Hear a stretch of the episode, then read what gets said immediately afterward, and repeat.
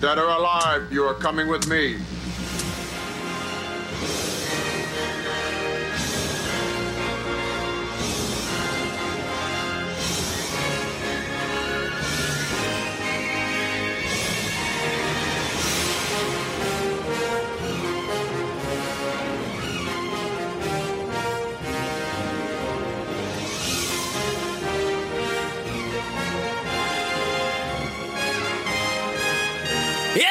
Esse é o Geek Burger.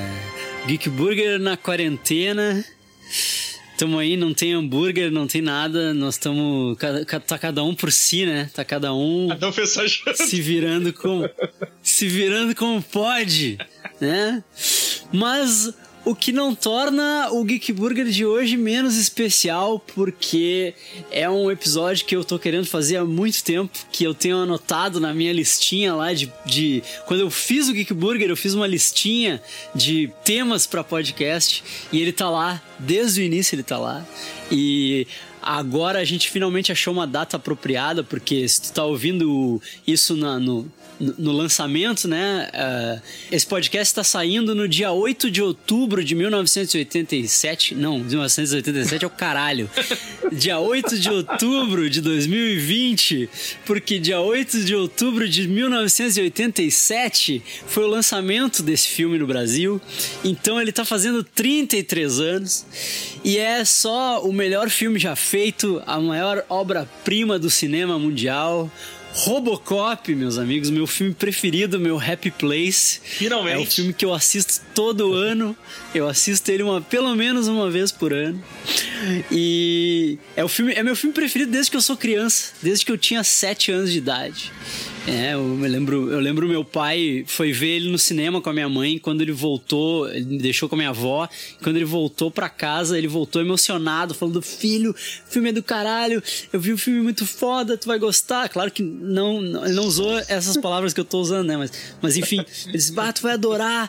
E aí ele me deu o resumo do filme e ele, tipo, ele pegou a camada que é mais interessante pra uma criança, né? Tipo, ah, ele atravessa a parede, ele dá um tiro no tico do cara. tipo, anos 80, né? Tempos mais simples. E, e aí, quando o filme saiu em VHS, ele, ele alugou pra mim e, e, cara, eu assisti tantas vezes, eu assisti tantas vezes, assim, minha infância foi repleta de assistir Robocop todos os dias. E é uma prática que eu mantenho até hoje, depois dos 40 anos, enfim. É o filme mais maravilhoso. E esse ano ele tá fazendo 33 anos. E por que que eu, eu ia fazer um Geek Burger nos 30 anos? E no fim eu, eu não fiz, né? Mas eu acho que 33 anos é um número mais apropriado, porque afinal de contas ele é uma alusão ao American Jesus, né? Ele é uma alegoria com, com Jesus Cristo e tal. O Robocop ressusc- morre, ressuscita, anda na água e tal. Então, acho que o aniversário de 33 anos do filme é uma coisa mais apropriada, né? Uma, uma parada mais apropriada, assim, pra gente comemorar. E aí comigo eu tô aqui com a galera da casa, né? O, o Evandro Olá, olá, saudades, saudades de gravar Geek Burger. E ele pela primeira vez num Geek Burger, ele já participou do Snack, mas pela primeira vez num Geek Burger full length, né? Um Geek Burger inteiro de longa duração. Amaro. Dead or Alive, You Come With Me, Filho das Costas Oca. eu, eu só quero dizer o seguinte, pra vocês que já ouvem o Geek Burger há muito tempo, sabem que como funciona, né? O pessoal vai na casa do Luiz, se reúne, come um hambúrguer enquanto grava e tal. Como não pode nessa pandemia, Evandro foi na porta dele, ele passou por debaixo da, do- da porta com um pedaço de pão, um, um pão velho com manteiga, Evandro levou pra casa. E pra mim ele mandou pelo correio, só que o correio entrou de greve. Aí chegou hoje, tá meio verde, tá esquisito, mas tá até gostosinho, vou, vou mentir não. É, essa era uma boa, essa é uma boa de fazer na pandemia, né? Só que aí pra, pra chegar em Caruaru eu tinha que ter mandado, sei lá, quanto tempo antes. Quanto tempo antes eu tinha que ter mandado? Uma semana? Quando fez 30, quando fez 30 anos do Robocop. Exatamente. o mínimo é 15 dias pra chegar aqui.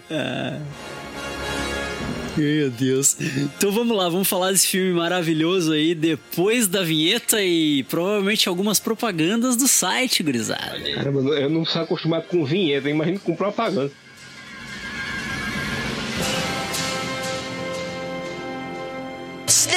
about this. Is this where you turn me into a vampire? Don't forget, 6TV. I'd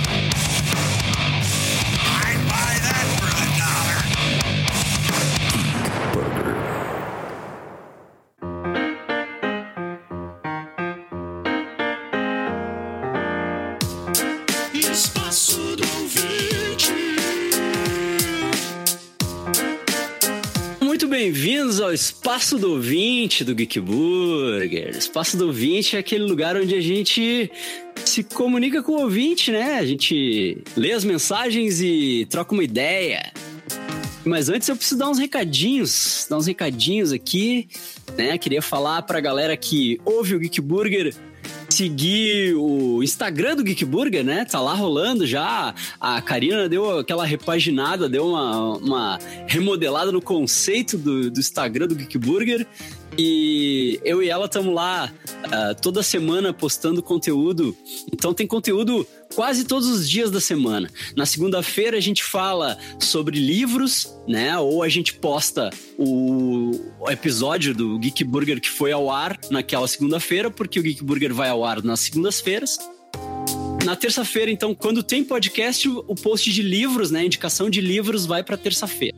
Quarta-feira a gente sempre indica um filme, né? Às vezes eu indico filmes que não estão disponíveis em plataformas digitais, né? Estão disponíveis por outros meios que todo mundo sabe como como conseguir, né? Mas eu tô dando, tentando dar uma atenção maior ao acervo das plataformas de streaming aí, porque é muito mais prático pra galera.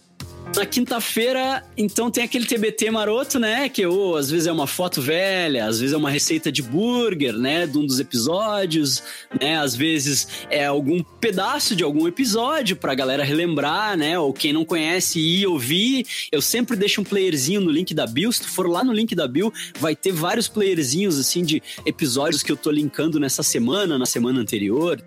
Na sexta-feira eu sempre dou uma dica de série, porque o fim de semana tá chegando e é sempre bom nessa quarentena a gente maratonar umas séries, né? Sábados dou uma dica de música, alguma coisa que eu, que eu ando ouvindo aí, algumas bandas e artistas que eu ando ouvindo, eu indico pra galera. Então, se tu já segue o, o Geek Burger no Instagram, curte o post, salva o post pra dar aquela força pra mim, compartilha com os amigos e comenta, comenta porque daí eu vou ler aqui. E se tu não segue ainda, vai lá, por favor, vai lá, segue Geek Burger Podcast, né? Arroba Geek Burger Podcast no Instagram. Então, é isso. E agora vamos ler os comentários da galera, né? Os comentários que rolaram aí nessas últimas semanas. E pra me ajudar com os comentários, eu tenho aqui um cara muito especial, amigo, irmão da vida toda. A gente se conhece desde que a gente parou de cagar nas fraldas aí, né? Cristiano Nunes. Mas há, há controvérsias, né? Tu ainda caga na fralda? Não sei, mas na época que a gente se conheceu, de repente a gente já cagava. É, ainda cagava. É isso aí. Como é que tá, Luiz Fissou? Belezura. E o Cris, ninguém mais, ninguém menos do que o proprietário do Muita Calma Nessa Hora Colecionáveis, né? Quem anda ouvindo o Geek Burger aí ultimamente já me ouviu falar disso aí. Bom, com muita calma nessa hora, ele tá lá o Instagram MCNH Colecionáveis. Ele surgiu de uma ideia bem geek minha, assim, de, de ser um grande adorador de, de quadrinhos, eh, de ser um fãzão de, do universo Marvel, principalmente de, de Wolverine, né? E dentro disso, eh, além de quando a gente cagava nas calças ainda, né? Caldas, eh, eu tava sempre fazendo, eu tava sempre alterando meus bonequinhos, sempre transformando eles em algo que ainda não existia, né? Então isso já, essa paixão já vem desde a época Até nesse episódio aqui, eu falei é, com os- quando eu tava gravando com os guris, eu falei com eles sobre o teu boneco do Robocop, que tu fez com o boneco do Jaspion, porque a gente comentou que o boneco do Jaspion, a primeira versão que saiu no Brasil, era com o corpo do Robocop, né? E tu fez um boneco do Robocop. Exatamente. Fiz, fiz e ficou, e ficou bem legal. Até com os furos de tiro, assim, ele já tinha. A ideia do Muita Calma Nessa Hora surgiu para primeiro para desestressar do dia a dia que a gente leva, né? E acabou surgindo uma, uma- acabou surgindo uma paixão aí, né? De ver a satisfação ah, inicialmente minha, né? E depois das pessoas que acabaram gostando e acabaram pedindo umas estatuetas, inclusive tu, né? Com duas estatuetinhas, né? Aham, aham. Vou botar o link no post das minhas aí, feita pelo Chris. E uma que é um Robocop. E outra que é uma Ray, que a, a Ray tá sensacional. Nossa, a Ray tá. Ela ficou absurda. Ficou absurda. Tu não tem noção do quanto me doeu o coração em te entregar. É.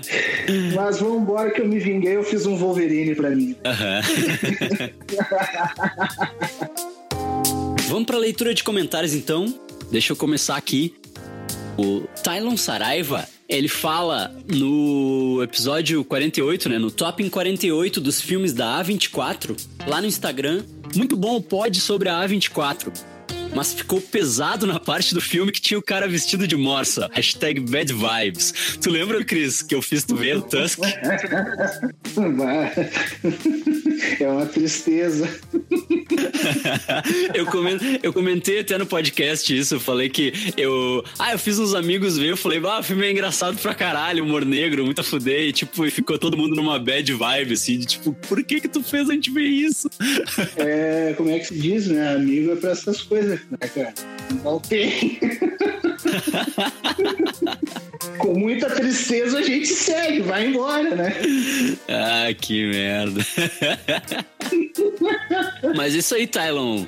O Tusk, pra mim, é o grande filme de 2014, velho. Esse filme é muito, é muito bom. Eu recomendo fortemente, eu indico ele fortemente. Se tu não viu ainda, se tu só sentiu a bad vibe ouvindo o podcast, tu não viu o filme ainda, veja. Porque o buraco é bem mais embaixo. Faça isso com a sua vida, não. Faça isso não.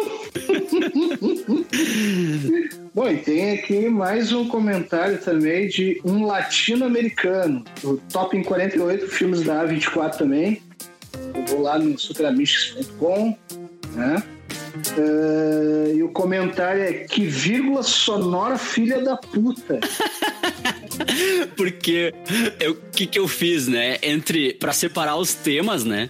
Entre um tema e outro, tipo assim, é quando a gente fala de um filme, daí, daí corta o assunto, né? E troca de assunto e a gente vai falar de outro filme. E, Eu coloquei uma vírgula sonora, né? Tu já viu Hereditário? cara, eu vi. Lembra da cena do jogo do copo? Lembro. Eu botei a cena do jogo do copo, eu botei o som da cena do jogo do copo do Hereditário, o guri pedindo pra parar, tá ligado? e depois eu botei a guria do Midsommar chorando, assim. É só desgraça, tá ligado? A vírgula sonora é só desgraça. Tem coisas que só o Luiz faz pra você, né, cara? Porque a A24 é a produtora mais bad vibe da atualidade, né? Só os filmes de, de desgraça e tristeza e sofrimento. Então, eu acho que aquela vírgula, aquela vírgula representou muito bem o, o, o âmago, né? O, o, a, a essência da, da A24 ali. Não, é, é aquilo, né? É, tragédia pouco é bobagem, né? Tragédia pouco é bobagem, é. E, então, mais um comentário aqui. O Michael dos Santos, ele é o fã de ouro do Geek Burger. Ele é o cara que mais comenta, mais interage. Ele é super entusiasta, assim. E é um queridão. Ele é um queridão. Sempre, tá, tá sempre escutando e tal, sempre comentando. Show. E ele sempre faz uns comentários legais, assim. E aqui ele me, ele me contou um negócio que eu não tava sabendo. Olha só isso. A indicação de filme lá no Instagram, eu indiquei A Babá. Tu já viu A Babá da Netflix? Uma comédiazinha de terror e tal. Não, esse eu não vi, cara. É uma comédiazinha de terror que é com a Samara Weaving, a sobrinha do, do agente Smith lá, a sobrinha do Hugo Weaving. Sim, sim, sim. O guri é apaixonado pela babá dele e, e aí quando ele vai dormir, ele, ele acorda e em vez da babá trazer o, na- o namorado, que nem normalmente as babás fazem, né? sim. As namoradas, depois que a criança vai dormir, ela traz um culto satânico pra dentro da casa dele. que delícia. E, e começa a rolar um sacrifício e tal. E, e o filme, e o filme vira tipo um Esqueceram de Mim, assim, com, com um sacrifício satânico e gente morrendo, tá ligado? É muito bom, é muito divertido. E aí, recentemente saiu no Netflix a, a parte 2, né? Saiu a sequência, então eu indiquei o primeiro filme. Sim. E o Michael fala assim que eles assim, momento cretino ou não, lembrando que a Samara Weaving é a nova intérprete da personagem Scarlett da franquia G.I. Joe. Olha. Para os velhacos comandos em ação no Brasil. Olha aí. O filme solo do Ninja Silencioso Snake Eyes. Tentativa de reboot da franquia de action figures da Hasbro. Como é de se imaginar, o filme não foi lançado devido à pandemia. Gostava das animações, mas ainda assim prefiro o desenho animado dos Transformers. Obrigado pela dica. Obrigado tu, Maicon, pela informação, porque eu não tava sabendo que a Samara Weaving ia ser a Scarlett. E nem, primeiro que eu não tava sabendo nem que eles iam fazer mais um filme do G.I. Joe, né? Somos dois. Porque o segundo filme é tão merda. O primeiro filme é legal até. Mas o segundo filme é tão merda que eu achei que eles tinham desistido da, da empreitada, né? Sim, sim. Mas, mas bom Foi saber. interessante. Bom saber e bom saber que a Samara Weaving tá, tá no projeto, que aí me faz, me faz querer ver, porque eu adoro ela, ela é boa pra caralho, ela é foda pra caralho. Que atriz foda, cara. Ela é uma das melhores atrizes aí da, da nova geração e tal. Ela é muito boa. Sim. Ela tem, a- ela tem a cara preparada pra tudo, assim, tipo, pra, pra fazer a mina fodona, mina fodona do, do, do filme de terror, pra fazer comédia, pra fazer o que ela quiser, assim, ela é muito foda. Ela, ela herdou o talento do tio, assim, porque o tio dela é palhaçada também, né? Cara é foda. Não tava sabendo desse filme novo aí do J. Joe, não. Hoje eu vou até dar uma pesquisadinha maior assim, porque eu não ouvi nada sobre. Também não, não vi nada, não, não sabia de nada. Tipo, te falar que na verdade o G.I. Joe nunca. Ele passa meio longe do meu radar, assim, né? Sim, sim. Mas, mas igual, né? Igual a gente sempre acaba ficando sabendo. Do meu radar passa perto aos bonequinhos. Ah, os bonequinhos. Esses passam Hum. perto, assim. Bem perto. O Snake, então, é, é bem legal. Agradeço. Ah, eu tinha bonequinho do Snake Eyes, adorava. Ah, tá louco. É show, né? Agradeço o Michael aí pela, pela dica e me deu até uma inspiração de fazer um comandos em ação em G.I. Joe aí. Olha aí, muita calma nessa hora com o G.I. Joe. Fiquem ligados aí, fiquem ligados no Instagram. Para Livreando comentou na indicação aí, que é uma série que eu adoro também, The Boys. Ela comentou no Instagram aqui. O comentário é: além de alguns momentos serem nojentos, eu não acho. né? Crânio explodindo, eu não acho nojento, mas tudo bem. Mas a série é ótima. Uma bomba no cu do Translucent e ele explodindo de, de dentro pra fora, não, nada demais, nada demais. Ah, cara, eu não achei, eu não achei nojento. Eu não sei se pode dar spoiler, mas a baleia era tão legal por dentro É. também. A baleia é demais, cara. O episódio da baleia é muito bom.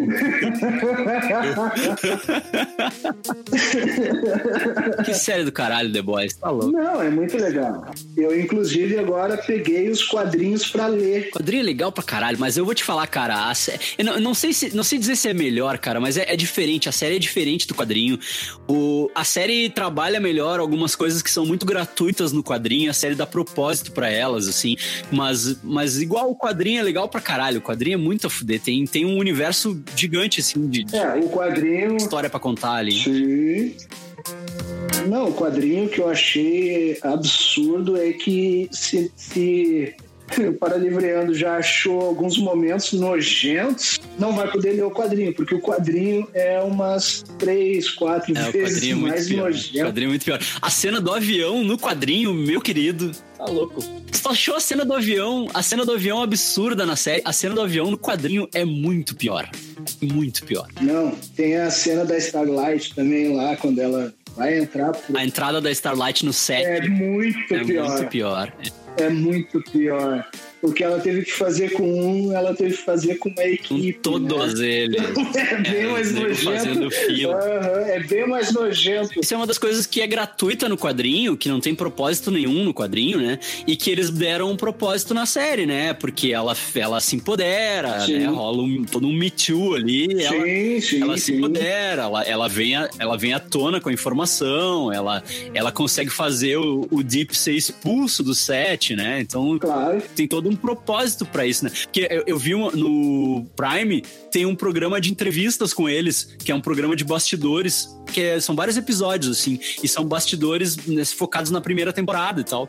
E, e a atriz, a, a Erin Moriarty, né, que é a atriz que faz Starlight, ela fala que quando ela pegou o roteiro a primeira vez, ela ficou feliz de não ter a cena, porque ela, eh, quando ela pegou o roteiro, ela leu os quadrinhos, ela foi ler os quadrinhos, né? Sim. E ela viu essa cena, tipo, e daí quando ela viu essa cena nos quadrinhos, ela pensou, caralho, ainda bem que essa cena não tá no roteiro, Claro. né? Porque não tava no roteiro inicialmente. Sim. Só que aí depois o Eric Kripke resolveu fazer a cena, mas com um propósito, né? Aí ele conversou com ela e disse: Olha só, sabe aquela cena? Pois é, tu vai ter que fazer aquela cena, só que assim, tem um propósito e tal, biriri. E aí, aí eu achei mais legal, assim, né? Achei mais legal ter, ter esse propósito, assim, e não ser uma coisa violenta, gratuita, sabe, que não vai levar pra nada, assim. E, mas a, a atualização da série é muito boa, né? Porque tu tem ali numa segunda temporada as mulheres passando rodo, né? É, é.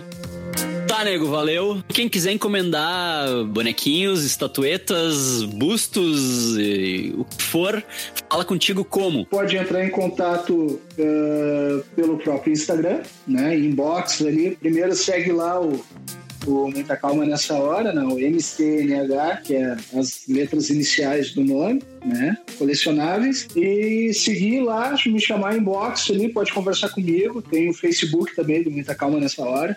E a gente pode bater um papo lá se tiver dúvida também, quiser dar ideia também, a gente está aí para isso. Mais além, a gente vai ter uma promoçãozinha aí, né, Luiz, em conjunto. Aham, né, nós estamos bolando, nós estamos bolando uma parada pra galera que segue a gente no Instagram aí. Uma paradinha que eu acho que vai ser bem bacana para quem curte, assim, para quem é geekzão, assim, vai, vai curtir. Ainda mais que a temporada nova do Mandalorian tá chegando aí. Não quero dizer o que que é que nós vamos sortear, mas só fica essa dica aí. Fica essa dica. É, fica a dica e não se apaixonar pelos olhinhos, né? É, é. O olhar maroto.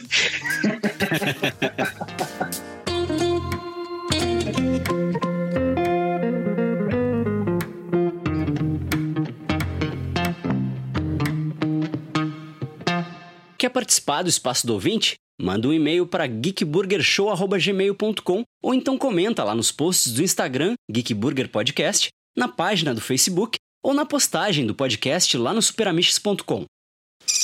We get the best of both worlds. The fastest reflexes modern technology has to offer, onboard computer assisted memory, and a lifetime of on the street law enforcement programming. It is my great pleasure to present to you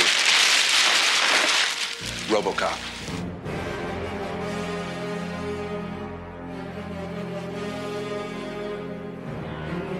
Robocop! Robocop, esse filme maravilhoso. Como é que eu vou começar isso, né? Então, lá nos anos 80, lá, né, no meio dos anos 80, na, né, no, no- na administração do Sr. Ronald Reagan, né? O, tinha um cara chamado. Dois caras, um cara chamado Ed Neumeyer e um cara chamado Michael Miner. Esses caras, eles se juntaram, né? Cada um tinha uma, um, um rascunho, né? Tinha uma ideia e eles se juntaram e fizeram o roteiro do Robocop. O Ed Neumeyer era um ex-executivo da Universal. Do reino de Deus. É, do reino de Deus, é. Que odiava o emprego dele. O negócio dele era o capeta e ele odiava o emprego dele. E ele tinha essa ideia de fazer um filme sobre um policial robô porque ele trabalhou no set do Blade Runner. E o Blade Runner tem essa parada de tu não saber quem é humano, quem é robô e tal. E aí ele pensou, bah, mas e se tivesse um policial robô que caçasse humanos, né? Porque o Blade Runner é o contrário, né? Tipo, até então, tipo, existe toda essa polêmica se o, se o cara lá, o Harrison Ford, era um replicante ou não, mas isso aí é, é um papo pra outro Geek Burger. Mas enfim, a, a, a primeira camada do Blade Runner seria esse policial humano caçando androides, né? E ele pensou, e se a gente fizesse o contrário, né? Se a gente fizesse um, um policial robô caçando, caçando humanos, né? E aí tinha o Michael Miner, o Michael Miner tinha essa ideia de um super policial que sofre um acidente, ele tinha esse rascunho de roteiro, o cara sofre um acidente e é ligado a uma máquina, né? E se torna um super policial. E aí eles resolveram se juntar, né? Juntar as forças e escrever o roteiro do Robocop. né? Cara, eu imagino esse, o roteiro desse cara. Ele é, um- o policial sofre um acidente aí. Pregam ele numa, H- uma impressora HP. Sim, cara, anos 80, anos 80 eu fiquei pensando, eu fiquei pensando, tipo, ligado a uma máquina. Sabe aquele CPU gigante dos anos 80, assim, tipo. Bege. O ladrão sai correndo e o cara não consegue correr atrás porque o troço é muito pesado. assim?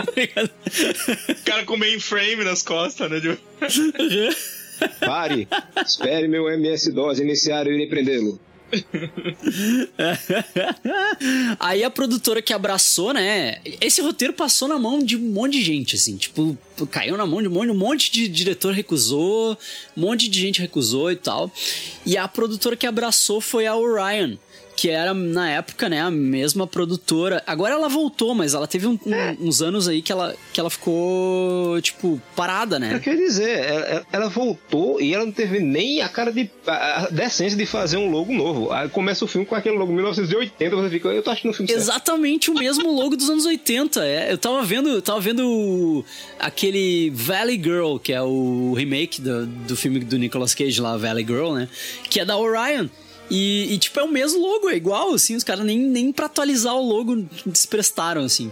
Mas nos anos 80 ela era uma produtora bem, bem, né, proeminente, assim, tipo, era uma das maiores ali, né, associada à MGM e tal.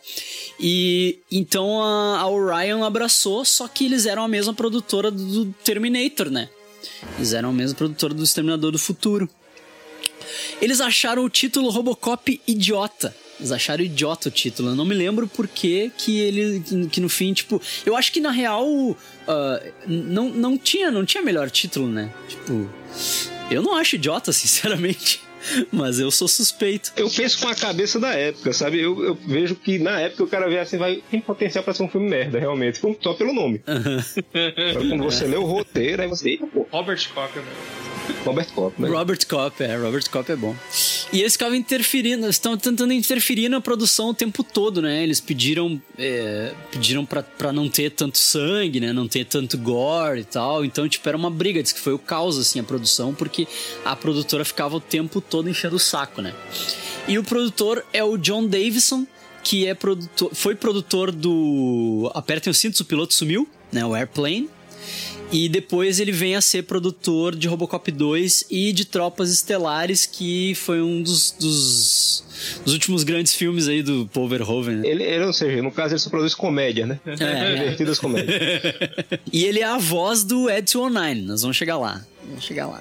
O Schwarza, né, Schwarzenegger, foi considerado pro papel, o Stallone também. Mas o Schwarza, ele não quis, ele, ele não quis associar a imagem dele a outro robô, né? Porque como ele já era o Terminator. Agora eu não lembro se foi ele que não quis associar a imagem dele a outro robô ou se foi o- os, os produtores, né?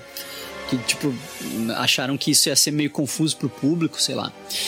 E também porque ele não ia caber na roupa, né? Porque Cara, ele é Cara, tu gigante, imagina, né? tu imagina se eles fizessem uma roupa que coubesse no Schwarzenegger. Ele, ia- ele, ia, ele ia ficar do tamanho do Ed 209, cara. É, Hulk não, é, é o. É o Robogeisha, sabe o, Robo, o Robogeisha que tem um prédio que vira robô? Caramba, e o pior é que assim, os atores inicialmente considerados, um deles foi Michael, Michael Ironside e Rutger Hauer. Aí depois alguém olhou e disse, pô, peraí, Aham. Michael Ironside, Rutger Hauer e Schwarzenegger, igualzinho aos dois. Maravilhoso. Mas o Rutger Hauer também eles, eh, não, não brilhou porque ele não ia caber na roupa. Em defesa do Rutger Hauer, ele não fez Robocop, mas ele fez o melhor filme do Demolidor até hoje. Fúria Cega. Cega. Tem até um deepfake no YouTube do Robocop, a última cena, aquela que ele tá sem a máscara já, com a cara do Schwarzenegger. Coisa linda, deve Vou ser. deixar, vou deixar o link no post. Vou deixar o link no Schwarzenegger sem post. sobrancelha, meu Deus do céu. E a direção então é do Paul Verhoeven. Esse é o primeiro filme americano dele, que ele é holandês, né? E ele também achou. eh, Ele não só achou o título idiota, como ele achou o script idiota. Ele achou o roteiro idiota. E a mulher dele convenceu ele. Porque tava muito difícil de conseguir financiamento pra fazer filme na Holanda e tal, tava uma situação difícil, e a mulher dele convenceu ele, né? Porque ele não era fã de ficção científica, não era um cara que era fã de sci-fi. Só que ele viu no filme uma, uma possibilidade de criticar os Estados Unidos da época, né? Como uma visão externa, assim, tipo, como um alguém, tipo, uma visão de, de fora dos Estados Unidos criticando o país, assim. Que, o- que o filme é uma, uma, uma grande crítica, né? Tipo, ele é uma grande. eh, uma, das, uma das camadas mais profundas dele é essa crítica ao, ao governo Reagan, né? Aos Estados Unidos da era Reagan e tal. E, tipo, em vários elementos do filme tem isso, assim. Nós vamos bater muito nisso durante esse Geek Burger. Por isso que o, o inimigo do Vingador do Futuro é o Kurragan. que, é o, que é o mesmo. Que é o mesmo do Robocop, Sim, né? é O- dele também. É o Dick Jones, né?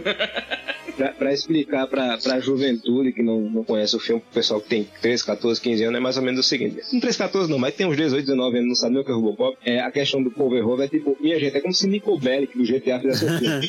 Pronto. É a visão dele dos Estados Unidos. É. É o russo doido. Ele não é russo, mas é Holandês, ele é né? holandês. Mas daí no caso, tipo, tá, ele olhou, ele achou uma boa forma de conseguir criticar os Estados Unidos, mas, tipo, mas ele alterou o roteiro, alguma coisa assim, ou ele viu o roteiro e, tipo, que ele já tinha achado. Cara, eu não sei. Agora eu não, não sei se ele alterou o roteiro. Ele deve, deve ter feito alguma nota que outra pros caras, mas eu acho que ele simplesmente abraçou a ideia, assim, sabe? Sim, Tipo, sim. Ou ele viu o roteiro, e... porque, tipo, pra ele não ter achado grandes coisas no, no começo, né? E- Pô, é, quem convenceu ele também foi a mulher dele, isso é filho da puta. Aí, Olha os boletos aí, filha da puta. Olha os boletos vencendo aí. Vamos fazer essa porra desse filme aí.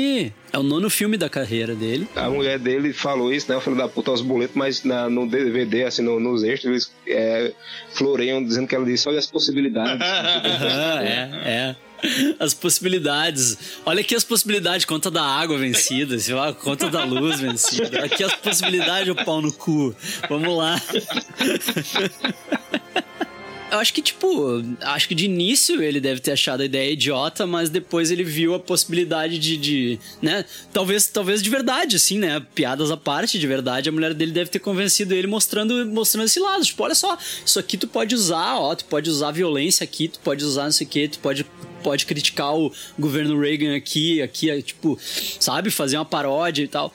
E, e aí ele acabou abraçando e trazendo essas referências, né? Que foi o Metrópolis do Fritz Lang. Tem, tem alguns, alguns trejeitos do robô, assim, que são parecidos, né?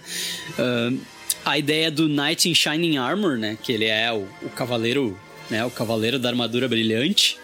E a principal, que é a, a trope do American Jesus, né? Que é o cara que, que morre. Que nem ele fala, é Satã matando Jesus, né? Porque a, o, o Murphy ser trucidado pelos bandidos lá e depois ele ser ressuscitado pela tecnologia e depois no final andar na água, né? É, é que nem ele diz, é um, é um Jesus americano que usa uma arma, né? An American Jesus that uses a gun. Então, tipo, pra amarrar tudo isso, né, Pra costurar tudo isso, ele usa a violência, né, com, com como um recurso de humor, né? Ele fala que a violência é um recurso de humor, tipo, a violência extremamente gráfica e extremamente gratuita, assim, tipo, tem muito gore em, em muitos momentos, assim, tipo, tem tanto gore que eu acho que quando ele passava na, na TV, na sessão da tarde, eles não conseguiam nem cortar, tá ligado? Cara, é, não, é isso, isso, isso é uma lembrança que eu tenho bem vívida, cara, de, de, de enxergar essas cenas todas na sessão da tarde. Tipo, che- Claro. chegar, sei lá, sa- sair mais cedo do colégio, É. assim, e aí chegar na sessão da tarde, tá passando Robocop, eu disse, ah, tá passando Robocop. E aí eu olhar a cena do, do. A cena que me traumatizou lá do. Do, da- do ácido, né? Aham.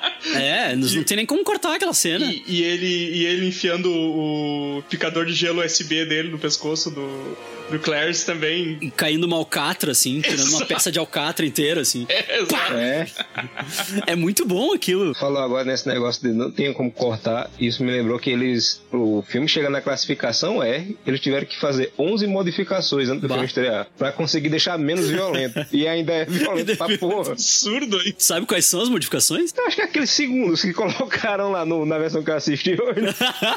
Sim, porque tem, tem uma versão do, do diretor ator que tem um minuto a mais de filme, tá ligado? Caralho! Você, assiste um filme, um filme, em versão estendida, aí tem um, a história tem 30 minutos a mais, né? Mais a história dos personagens, mas nesse, os minutos a mais é violência, é violência pura, é mais violento ainda. É duas partes que eu consigo reconhecer, assim, da, de diferença de uma versão pra outra. Que é a cena do, do Kinney morrendo, que é o, o Ed 209 fazendo purê dele, que leva dura muito mais tempo, aquela, aquela metralhamento dele, assim, leva, tipo, é muito mais longo. Um minuto adicional do filme tá aí. É, ele, ele leva, ele leva dois tiros no saco, que tá nessa versão estendida, e você vê o pobre do ator se contorcendo, porque quando estoura, acho que ele não esperava. Ele, dá um, ele, ele tava morto já, mas ele, tipo, dá uma encolhida. É, porque ele cai, ele cai em cima da maquete morto, e o, e o Ed 209 continua metralhando ele mesmo depois de morto, ele não para. Sim. Então, tipo, ele tá ali Aí ele fica lá, se virando contorcendo. purê, assim, sabe? Tipo, bah. E a outra cena é o Murphy, né? É o. É o bonecão do Murphy, aquele, que, que na. Eles usam. Eles fazem um bonecão, né? Na, na versão normal, ele só aparece de costas e ele toma um tiro, e daí dá o close dele caído, que daí já é o ator, né? Com a maquiagem e tal. E, e na versão estendida, o bonecão aparece de frente também. Se contorcendo, assim, tipo. e- É, ele é uma cena, é uma cena sem cortes. Bem mais pesada. E tem a parte do braço dele, que é arrancada, não tem na versão original, quando ele leva um tiro de, Ele leva um tiro na mão, aí ele fica olhando. A parte que ele olha pra mão dele decepada, não tem na versão original. E quando ele levanta, ele leva um tiro que o braço dele voa. Aí isso também não tem na versão original. essas são essas duas cenas aí que, que são. Mas do Clarence também tem uma, uma, um- uma, versão, uma corte diferente na versão do diretor. Tanto é que a imagem da, dessa cena é bem piorada do, do resto do filme. Ela é bem horrível. Parece É filmado com um celular de pop. Tu nota que tem um tratamento, tipo, a, a- tá lavado, assim, sabe? Não, não tem o mesmo tratamento. Tipo, é verdade. Tu, tu consegue notar a diferença, assim, de, uma, de um corte pra outro, assim. Tu vê Então, que aquilo Um close a mais. vê tipo, direitinho, assim. Eu tenho pequenas curiosidades aqui que não foram faladas também. O, o ator Kurtwood Smith, o Clarence Body, que ele tinha feito o papel pro Dick Jones. É O teste, né? Aí quando ele foi, chegou lá, ele disse, vou, vou ser o Dick Jones. Chegou a cabeça e disse, não, não, não, não, não, você vai ser Clarence Body. Ele, por quê? Aí o cara disse, velho, tu com óculos fica parecendo o Heinrich Himmler. Olha que coisa É, maravilhosa. Porque o Paul Verhoeven cresceu perto do Holocausto, né? Tipo, ele era criança quando aconteceu o Holocausto e tal. E ele, então, tipo. A, a ideia de vilão dele, óbvio, né? Que a ideia de vilão pra todo mundo, né? Os nazistas e tal. E, e esse cara era o comandante do exército da reserva do Hitler, né? Então, ele deu. E, e o, e o Kurtwood Smith abraçou a ideia, né? Tipo, não, beleza. Abraçou a ideia e, e tipo. Velho, esse bicho faz esse papel tão bem que ele faz uma série onde ele é o pai que eu digo, não, minha gente, fujam, ele é um maníaco, Não. vocês são loucos. No Vet Seventh Show, né? É, é. Não, eu me lembro quando, quando começou o Dead Seventh Show, na época que eu era adolescente, assim, tipo, começou o Dead Seventh Show e eu olhei ele e eu disse, caralho, Clarence Bodker, que foda. Vai matar a galera todinha, né? Vai ser engraçado pra caramba. A Pri, quando vê o Robocop comigo, ela fala que é o pai do Eric Foreman. o Red Foreman. Eu disse, Não, ele é o Clarence Bodker. Tipo, primeiro ele é o Clarence Bodker, depois qualquer coisa. Ele fez um monte de coisa, tá ligado? Mas, tipo, é, a cara dele só lembra de, de duas coisas, Sim. né, cara? No Pet Seventh Show e no Robocop, cara. É, é, é verdade. O, o design do E209, né, que ele foi baseado num, num robô da série Robotech, só que é Robotech nos Estados Unidos. Na verdade, são os vilões de, da, do, do anime Macross, que é um, um robô chamado Glaug. Aí nos Estados Unidos não passava, a versão japonesa tinha alergia a filme estrangeiro, desenho estrangeiro, tudo tem que virar americano pra lá. Vira Street Fighter, o filme com Van Damme, né? Nossa. Aí eles pegaram esse robôzinho e se basearam no, no visual dele. Pra fazer o Ed. Os pés são igualzinhos, inclusive. Outra coisa que a gente tava falando antes de começar aqui também, que o visual dele foi baseado no Juiz Dredd, mas teve outros três personagens, no qual o, o cara que criou a roupa, o Robert, Ro- Robert Bottin, que não bonito, Isso, Rob Bottin. ele se baseou. Ele fez é, o Juiz Dredd, o Ron, da Marvel, que inclusive passa, um- tem um monte de gibizinho durante o filme da, do Ron. No, no- aparece no filme na loja, quando é assaltado no começo. O filho do Murphy tem um de gibi do Ron no chão. Nossa, eu não percebi os gibi do, Ron- do Ron, cara. Nossa, tá- passou batido por. Passa muito rápido. é, Oitavo Homem. Isso. E inclusive a história é muito parecida. Um policial que também é morto, só que ele vira um, um, um ciborgue que corre pra caramba, é rápido pra caramba e fuma um cigarrinho, se é que vocês me entendem, pra ficar bonzão de novo. Cigarrinho de artista. Exato. E o Gavan, que era o, o personagem que passou no Brasil, o nome é Gavan, mas aqui no Brasil passou como Gavan, que é tipo um Jaspion da, da- das antigas. E esse Jaspion, como referência, é muito irônico, né? Porque quando o boneco do Jaspion foi lançado no Brasil, o primeiro, a primeira versão do boneco do Jaspion era com, o corpo do era com o corpo do Robocop, né? Glasilita aí, ó. Economizando sempre. Bah. Glaslit. Era muita safadeza, bicho. E não tinha boneco do Robocop. O Chris, meu amigo, ele tinha esse boneco do Jaspion e ele raspou, tirou toda a pintura do Jaspion. E ele pegou a, a, a cabeça do Jaspion, cortou e fez tipo o capacete do Robocop, pegou a cara do, do boneco do Rambo e colocou no, no corpo do boneco e botou a cabeça do Jaspion como se fosse o capacete do Robocop e fez um boneco do Robocop. A outra coisa é que também o, o movimento do robô não ia ser. é, Do Robocop não ia ser robótico. É, eles contrataram o cara chamado Moniakin, Moniakin, né? Pra fazer o movimento, que ele era especialista nessas paradas, e ele ia ser tipo uma cobra. Eu fiquei imaginando como é que ele ia fazer. Ele ia dançar break, né? Entrar cantos dançando break. Ele ia ser deslizante, ele dizia que era, ia ser deslizante tipo uma cobra, só que a roupa é, limitava os movimentos e eles tiveram que mudar a coreografia por causa das limitações da roupa, né? Cara, ele é, é, é até engraçado eu, eu vendo assim, cara. Tipo, ele é totalmente travado e é, é muito engraçado ele desviando das coisas, sendo travado daquele jeito. As cenas que ele tem que desviar de algo eu achei muito engraçado. Tem uma cena no final que tá, eles estão né, na cena do tiroteio no final, quando os caras entram com o carro e ele joga o pedaço de metal pra distrair. É, como aí os caras estão em primeiro plano e é, o ator tá lá atrás, né? Peter Weller tá lá atrás, bem longe. Aí tem uma hora que eles de foda-se, ele anda normal. É muito esquisito ver ele andando normal dentro da roupa. Sim. Mas esse designer aí, o Rob Bottin, ele é o cara que fez o Enigma do Outro Mundo, né? Ele fez o costume design, fez o o bicho é do, foda, do- do Enigma do Outro Mundo. E ele ficava mudando o design toda hora e atrasando a produção, né? Tipo, ele ficava toda hora mudando e tal. E aí no, e aí no final ele decidiu usar o primeiro design dele, sabe? Tipo, Primeiro. coisa clássica de, de, de cliente pedindo alteração, tá ligado? Ah, muda aqui, muda aqui. Ah, não, volta pra primeira lá que tava boa. Sabe, tipo, e aí ele atrasou a produção, sendo que ele podia ter usado o primeiro design dele sempre. É, é Há foda. mil anos atrás eu, eu publiquei no, no- na sala da Denise lá no Facebook que um mangá, eu não lembro o nome do mangá, um mangá vagabundo. É, os caras usaram o Ed 209 como é, vilões em um capítulo de maneira descarada, nem mudaram o desenho. É, é tipo, eles pegaram, desenharam por cima e disseram: aí, ó, esse é o nosso vilão.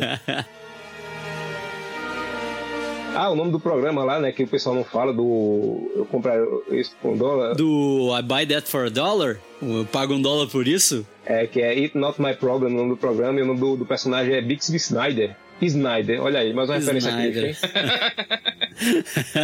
a parada da arma original, que a arma dele ia ser a Desert Eagle, que o, o coitado lá que é baleado Isso. usa, né, pra apontar pro. Ed. é. Aí disseram, "Ah, essa porra não cabe na mão desse bonecão aqui, a gente tem que fazer outra. Aí pegaram uma bereta e modificaram. Fazer aquele estilo muito legal, é uma arma foda pra caramba, eu quero mandar aquela pra dar um tiro no presidente. Enfim, é, no primeiro trailer, tu falasse aí que no, o, a, a Orion fez o Exterminador do Futuro também, né, produtora? Uhum. E no primeiro trailer lançado, colocaram o tema do Exterminador do Futuro Bah? pra tocar. Tem esse trailer no YouTube e o pessoal na época ficou pensando, então a continuação do Exterminador do Futuro. Então não faz sentido, tem porra nenhuma a ver. É muito bizarro ver esse trailer. Aí no fim dos créditos do filme tem dizendo que se você infligir a lei de direitos autorais, você sofrerá uma penalidade executada por androides. Achei isso É genial. muito bom.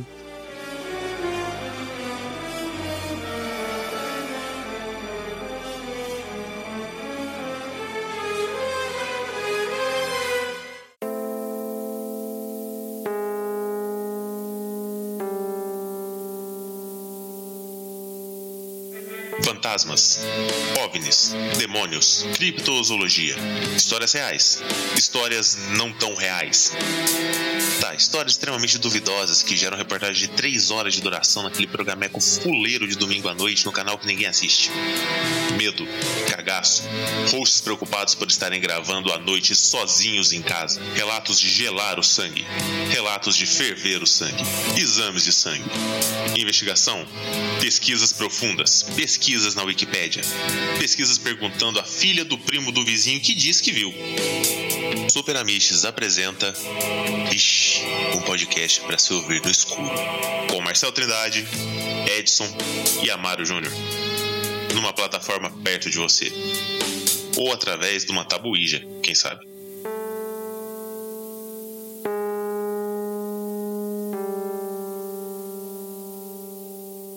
Vixe, terças no superamiches.com.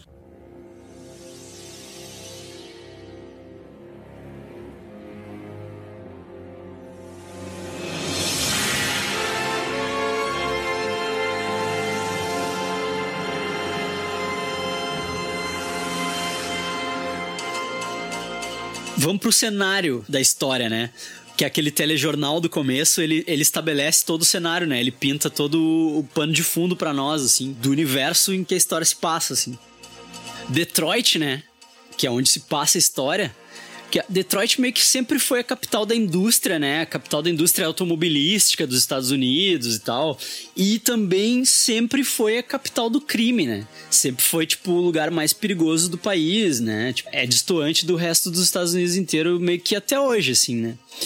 Só que o filme foi filmado em Dallas, né? E foi feito em Dallas porque na época o skyline de Dallas era mais futurístico do que Detroit.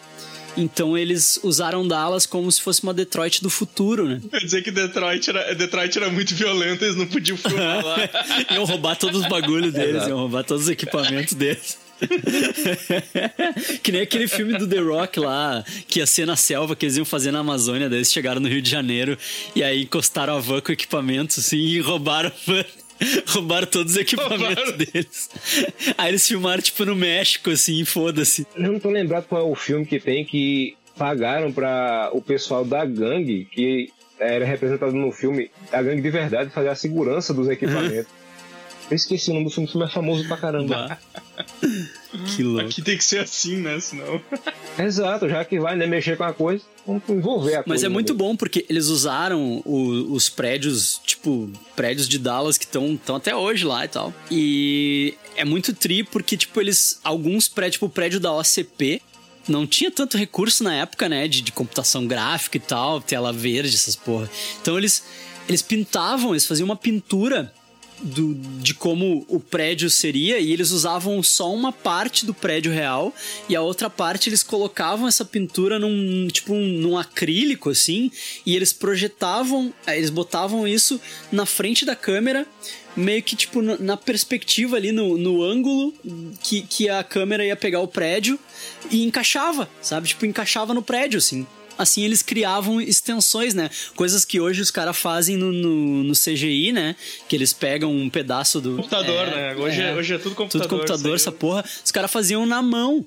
Os caras faziam desenhando, né? É, o mais impressionante é que essas, essas pinturas ficam mais convincentes que qualquer cenário em CG do, da, da DC. É verdade. Não, ele, pra, pra mim, ele é um filme que se mantém até hoje, assim. Claro, tu consegue perceber os truques, né?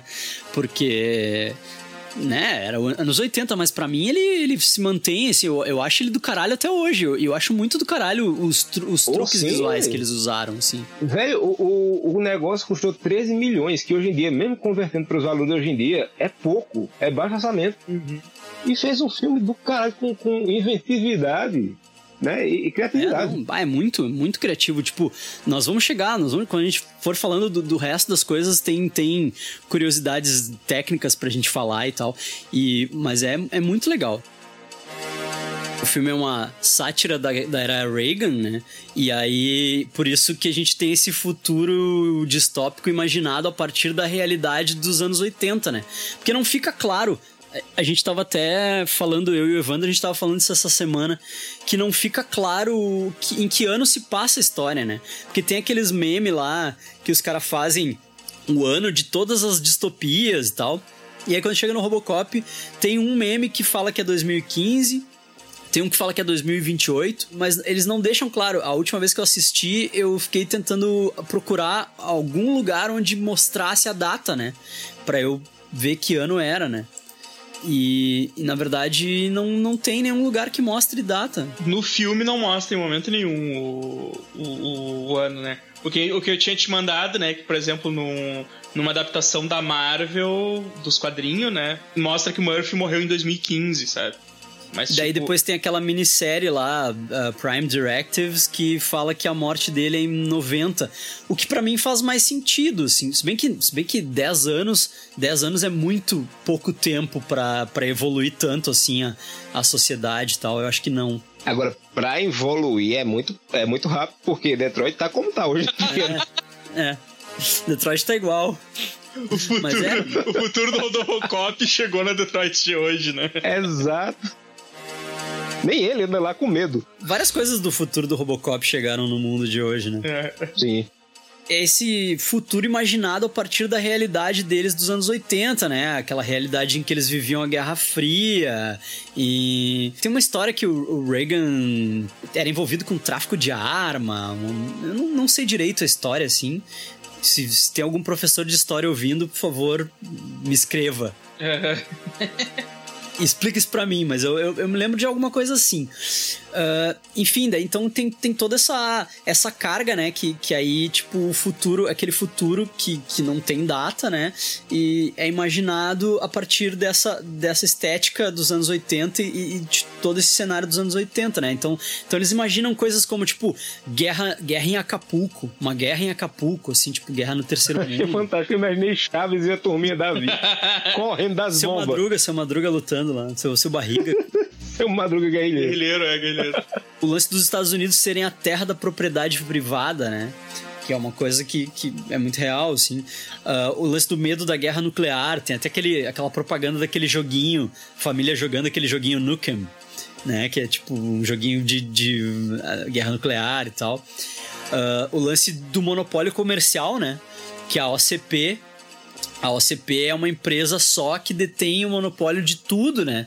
Tanto que, tipo, o nome é Omni, né? Omni, Omni. Consumer Products.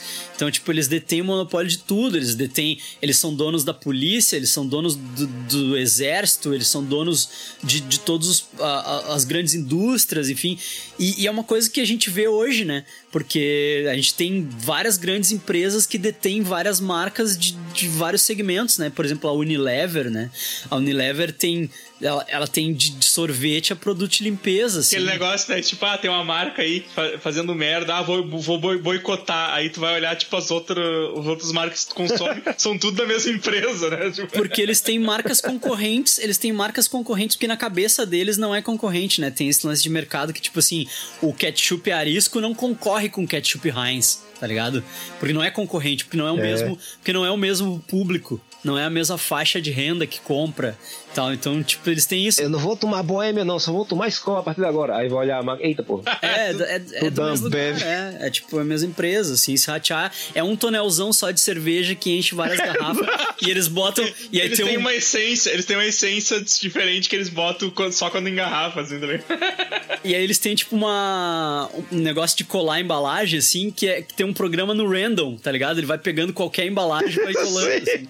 É tudo a mesma cerveja, só vai botando embalagem diferente. Eu não bebo, mas pelo que me dizem, a casa é quando eles passam o pano de chão no fundo desse, desse tonel e, e, e espreme na garrafa. Espreme. Tem uma máquina que espreme na garrafa.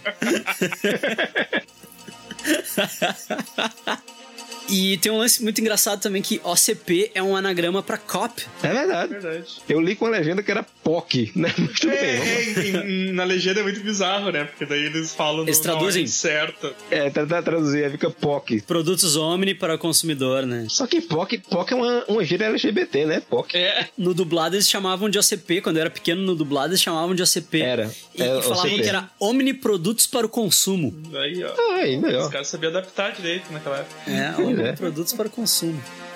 E aí tem o lance também da corrupção, né? que é, é bem, tipo, é bem na nossa cara, assim, o lance da corrupção, tipo, a, a coisa corporativa, tipo, de ser a corporação, a grande corporação que comanda a polícia, então a grande corporação faz o que ela quer, né? Eles fazem o que eles querem. Tipo, a própria Diretiva 4, né? Que é aquela diretiva secreta do, do Robocop, que a gente só, a gente só conhece no começo do, do terceiro ato, né? No final do segundo ato ali a gente conhece ela, que é o plot twist ali que que, tipo, a gente vê que tem uma diretiva 4, mas o que que ela é, né? É o Brasil. No Brasil, é, cometeu o crime, por isso não funciona pra ele, não. Imunidade. É Pode, isso, não. é isso aí, é isso aí, exatamente isso. Quando ele vai tentar prender o Dick Jones lá, que é o grandão da OCP, ele buga, ele buga e, e não consegue prender o Dick Jones, porque, porque essa é, é, é um- é uma pequena diretiva, tipo, uma pequena linha de comando que o Dick Jones colocou no, no código dele, que, tipo, ele não, ele não consegue. Mas ele eu não fiquei, consegue eu fiquei pensando assim, tipo, foi ele, ele, o Dick Jones que colocou essa diretiva, ou tipo, a OCP colocou essa diretiva pra proteger Pois é, né, qualquer velho? funcionário, né, cara? É, pois é, né? Aí fica, fica aí. Dick Jones disse que, que foi ele, né? Ele disse que foi um negócio que eu coloquei, mas eu acho que ele colocou em tudo que é produto da, da OCP que tivesse a ver com polícia. Eles não desenvolvem o velho, né? Eles não desenvolvem o, o- presidente da OCP, o velho. Mas depois, se a gente levar em consideração o Robocop 2, a gente descobre que ele é um filho da puta também, né? Uhum. Tipo, a gente descobre que ele é um pau no cu também. Então, então tipo, né? Vai que. Pode ver que o lance da corrupção, né? Eles estão construindo Delta City, que é a, que é a cidade.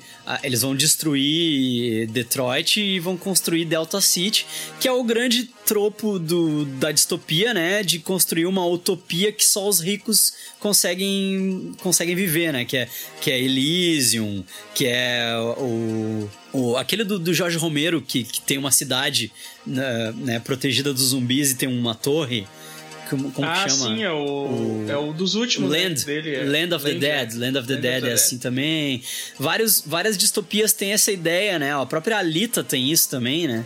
Ah, tem essa ideia de que existe uma, uma utopia ali no meio que só os ricos conseguem chegar, né? E pro resto da galera é viver na miséria. E, e eles, têm, eles têm esse plano, né? Eles, vão- eles querem colocar esse plano em, em ação, que é, que é o plano da, da Delta City, né? E até essa, essa ideia da Delta City tem corrupção, porque o, tu vê o Dick Jones falando pro Clarence Bodker, né? Tipo, ó, vai começar a construção de Delta City. O cara que chegar com prostituta vendendo droga comanda, comanda o lugar, entendeu? né? Vai- Tipo- É, vai, vai ser o ground zero da, da perversão aí e tal. Tipo, se tu tem os amigos certos, tu, tu consegue te dar bem e tal. Tipo, então tu vê que tem corrupção, sabe? Tipo, tem, a corrupção tá ali, sabe? E- e bem, muito bem representada. Tu consegue ver a nossa realidade brasileira de hoje, assim, até se tu quiser, tá ligado? Que nem o Amaro falou, né?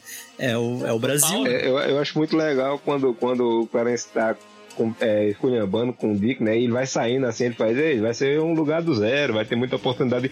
Ele dá uma parada e volta de reto e peita, porra. Vai. É, É, acho que, eu vou, acho que eu vou ter que. Opa!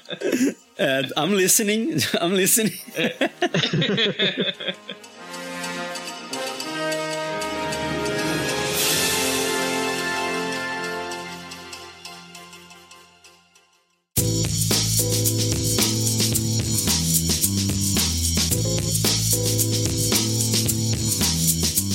Você desenha e quer começar uma carreira profissional como ilustrador? Não aguenta mais as pessoas pedirem "Ah, me desenha, me desenha, mas responderem ai, tu cobra pra desenhar quando você fala em valores?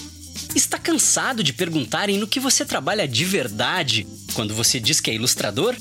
Quer dicas valiosas de como contornar tudo isso, evitando espancamento e homicídios como opções plausíveis? Seus problemas acabaram. Chegou o Arrisca um Risco, o podcast que vai te ensinar tudo o que você precisa saber sobre o mercado para ilustradores, além de falar sobre criatividade e processo criativo. Tudo isso hosteado pelo Marcel Trindade, que ilustra, desenha, grava e edita podcast. E ainda me desenha como uma de suas garotas francesas. Ah, e tem também o Evandro.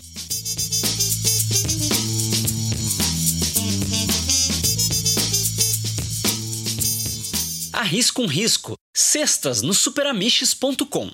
Why, you gotta be some kind of great cop. Come in here all by yourself. Where's your partner? Where's your partner? Well, guys, the other one was upstairs. She was sweet. Mm, mm, mm. I took her out. You probably don't think I'm a very nice guy. Do you? Buddy, I think you're slime. See, I got this problem. Cops don't like me, so I don't like cops.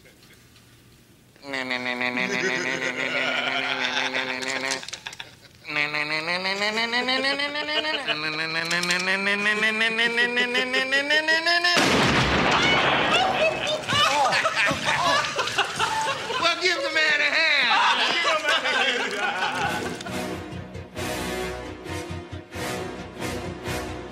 A história começa, né, uh, com uh, esse telejornal falando pra nós que o Clarence Bodker rolou um tiroteio lá com um monte de policial e tal, com a gangue do Clarence Bodker.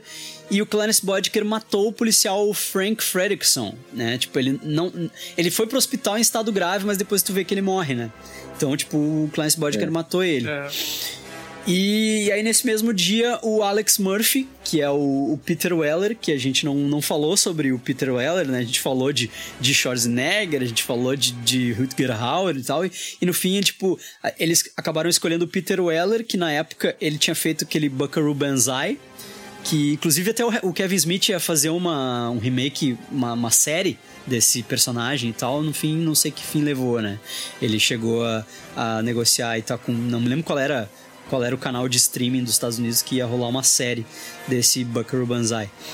E então eles escolheram ele porque ele era bem magrinho, né? E ele caberia na roupa e ele conseguiria se, se movimentar dentro da roupa e tal. E ele é.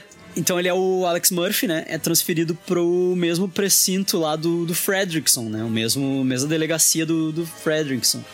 E aí ele conhece a parceira dele que é a Anne Lewis, que ela é a Nancy Allen, que é do a- uma das uma das vilazinhas do Carrie, né? Tipo ela é a, a namorada do John Travolta no Carrie. Isso, cara, isso é engraçado, é que a, a- a gente começa. a fazer- É, eu já, já, já vi várias vezes o filme, né? Mas já, já tava, tava algum tempo que eu não, não assistia. E algumas coisas tinha apagado da mente, assim. Eu não lembrava que, que era o primeiro dia do Murphy na, na delegacia. Sim, cara. Pois é. É no primeiro dia, cara. É no primeiro, É no dia primeiro dele na dia. nova delegacia. O que a gente faz a gente descobrir que a, a- o que ele tem com a luz, é- que a luz tem por ele não é nem amizade, é tipo culpa, né? É, é. É, exatamente. não, e é engraçado porque rolam, rolam umas cenas, tipo, dela com ele que é meio. Tem tipo uma tensão entre eles, assim, tensão sexual, assim, o jeito que ela fala é, algumas coisas. assim. Vibradorzão gigante esse. É, é, cara, eu fiquei meio assim, tipo, bah, cara, mas tipo, eles são parceiros, mas tipo, eles são parceiros há um dia só, cara. É, ele fala do filho dele, ele tá falando do filho dele, ela fica com a cara dele. Isso, fala mais do seu filho, papai. Fala mais do seu Não, filho que porra. a minha, minha calça tá caindo aqui. pois é. Então eu achei isso muito bizarro, assim, reassistindo agora, assim. É, eu também achei isso. E relembrando, porque a minha impressão era que eles eram parceiro há mais tempo, assim, sabe? Por isso que, tipo, tinha todo. ela entra no carro, quando ele entra no carro que ele vai diz que vai dirigir, eu gosto de dirigir para quando eu tô conhecendo meus parceiros, ela dá uma, uma estoura o chiclete com a cara de ódio. Aham. E depois ela tá tomando café com leite e já sentando na cabeça dele. Eu digo, meu, calma, jovem. Foi, foi muito doido isso, assim. Eu sei que ele é um homem másculo e musculoso, que nem um cibito, mas Revendo, eu comecei a me tocar dessas coisas que eu não tinha percebido, assim, que era o, era o primeiro dia e eles recém se conheceram, né? Foi muito doido. É. é. E vocês reparam que a- o colete à prova de bala dele, ele tem um desenho que parece o peito do Robocop. Sim, sim, sim. É como se. Ah, é verdade. É como se eles estivessem dizendo pra nós, ó, isso não vai durar muito tempo, ele vai. é. E- Vou falar assim agora do, do começo, né, do policial que ele é dado. Eu acho legal que durante o filme todo, na verdade, muita coisa não é dita. Coisa que hoje em dia, nos filmes de hoje em dia, é difícil você ver. Um, um filme fazer, tipo Nolan, né? Nolan explica Aham. até. Ah, sim, ele cria um Como- personagem pra te como explicar funciona. tudo. Professor Pasquale lá, ele te explica tudo. É, pra dizer que o, o policial morreu mesmo, é legal a cena do policial, é, do policial morreu que o cara só entra na sala e tira o nome dele assim, olha pra cara da galera, eita, pô. Isso, isso aí, é, é muito legal, é muito... Sensacional. Acho que eles não tiravam o telespectador tão pra burro naquela época, assim. Sim. É. Não dava coisa tão mastigada, assim. E é legal, porque é um, é um recurso... É um recurso narrativo que, tipo, tu, tu entende? Eu, quando era pequeno, eu entendi. Quando eu era criança, eu entendi que o cara tinha morrido, tá ligado? Se, se fosse hoje em dia, o, o sargento ia entrar lá dizendo. Ah, céus, ele morreu! Foi o aliado e morreu. Vou tirar o nome dele aqui Puta porque que ele pariu, morreu! puta que pariu, morreu. É bem sutil, ele tira o nome do cara e fala: "Ah, o funeral vai ser tal hora. Tipo, quem Quer quiser. de folga, vá. né? é, quem quiser doar alguma coisa pra família, fala com fulano aqui e, e deu, tá ligado? Fale com o Rick Moranes dos pobres É, aqui. o Rick Moranes do genérico aqui. Moranes de verdade era muito, era muito caro. A gente gastou muito, Muito dinheiro caro. nessa roupa. A gente gastou muito dinheiro, que a roupa custou entre meio milhão e um milhão de dólares, né? O que na época era Ah. caro para caralho. Porra! E foram feitos um bocado de roupa, na verdade. Teve a do dublê e teve outros 200. Foram três versões, né? Que era duas Battle Damage e, e a do dublê. E tinha pra entrar no carro, né? Que quando ele entrava no carro, ele não E é, cabia. verdade. ele não cabia com as pernas no carro, ele tinha que entrar só com a parte de cima. Ele é de sunga e, e a armadura. Só com o peitoral e o capacete. É só o peitoral e, e bermudinha, bermudinha floreada. Cueca e, e croque. É.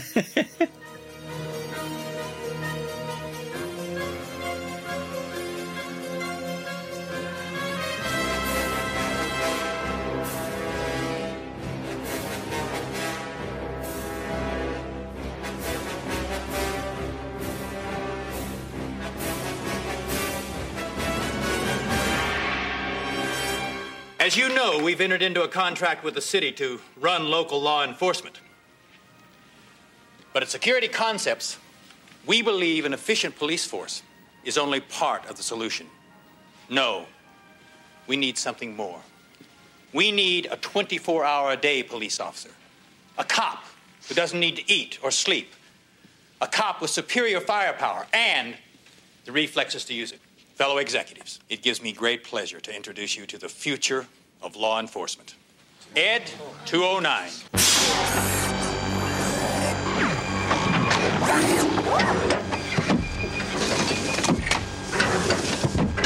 Please put down your weapon.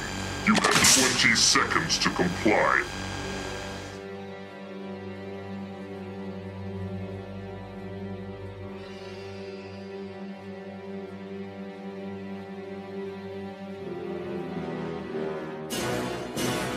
Dessa a apresentação do, do Murphy, a gente corta pros executivos, né? Tem, então a gente vai conhecer a OCP, que é a galera que manda que manda na parada, né? E aí é, é legal porque o, o acho que o Paul Verhoeven que fala isso que a, os, os Yuppies, né, que é essa galera, essa galera executiva engravatadinha da época aí, né? Eles eram representados muito como guerreiros, né? Ele tinha, tinha essa coisa de, de, de uma rivalidade. Uma rivalidade quase, quase de guerra, assim, né? O cara tá apresentando um projeto e o outro tá ali só esperando ele ratear pra. pra né, tipo, apresentar um projeto dele e puxar o tapete dele, assim. E aí. Ah, tu vai puxar meu tapete, então vamos ver o que, que eu. Vamos ver o que, que eu posso fazer contra ti, né? E aí, então a gente conhece o Dick Jones, que é o Ronnie Cox, que ele fez um Tira da Pesada e depois ele fez o Total Recall, né? Que é do Paul Verhoeven também. O problema é que esse cara, o nome do personagem é Dick e o nome dele original é Cox. É muito pau envolvido. Ele é o, o, o VP da OCP, né? Ele é o, tipo, é o vice-presidente, né? Da, da OCP, sei lá.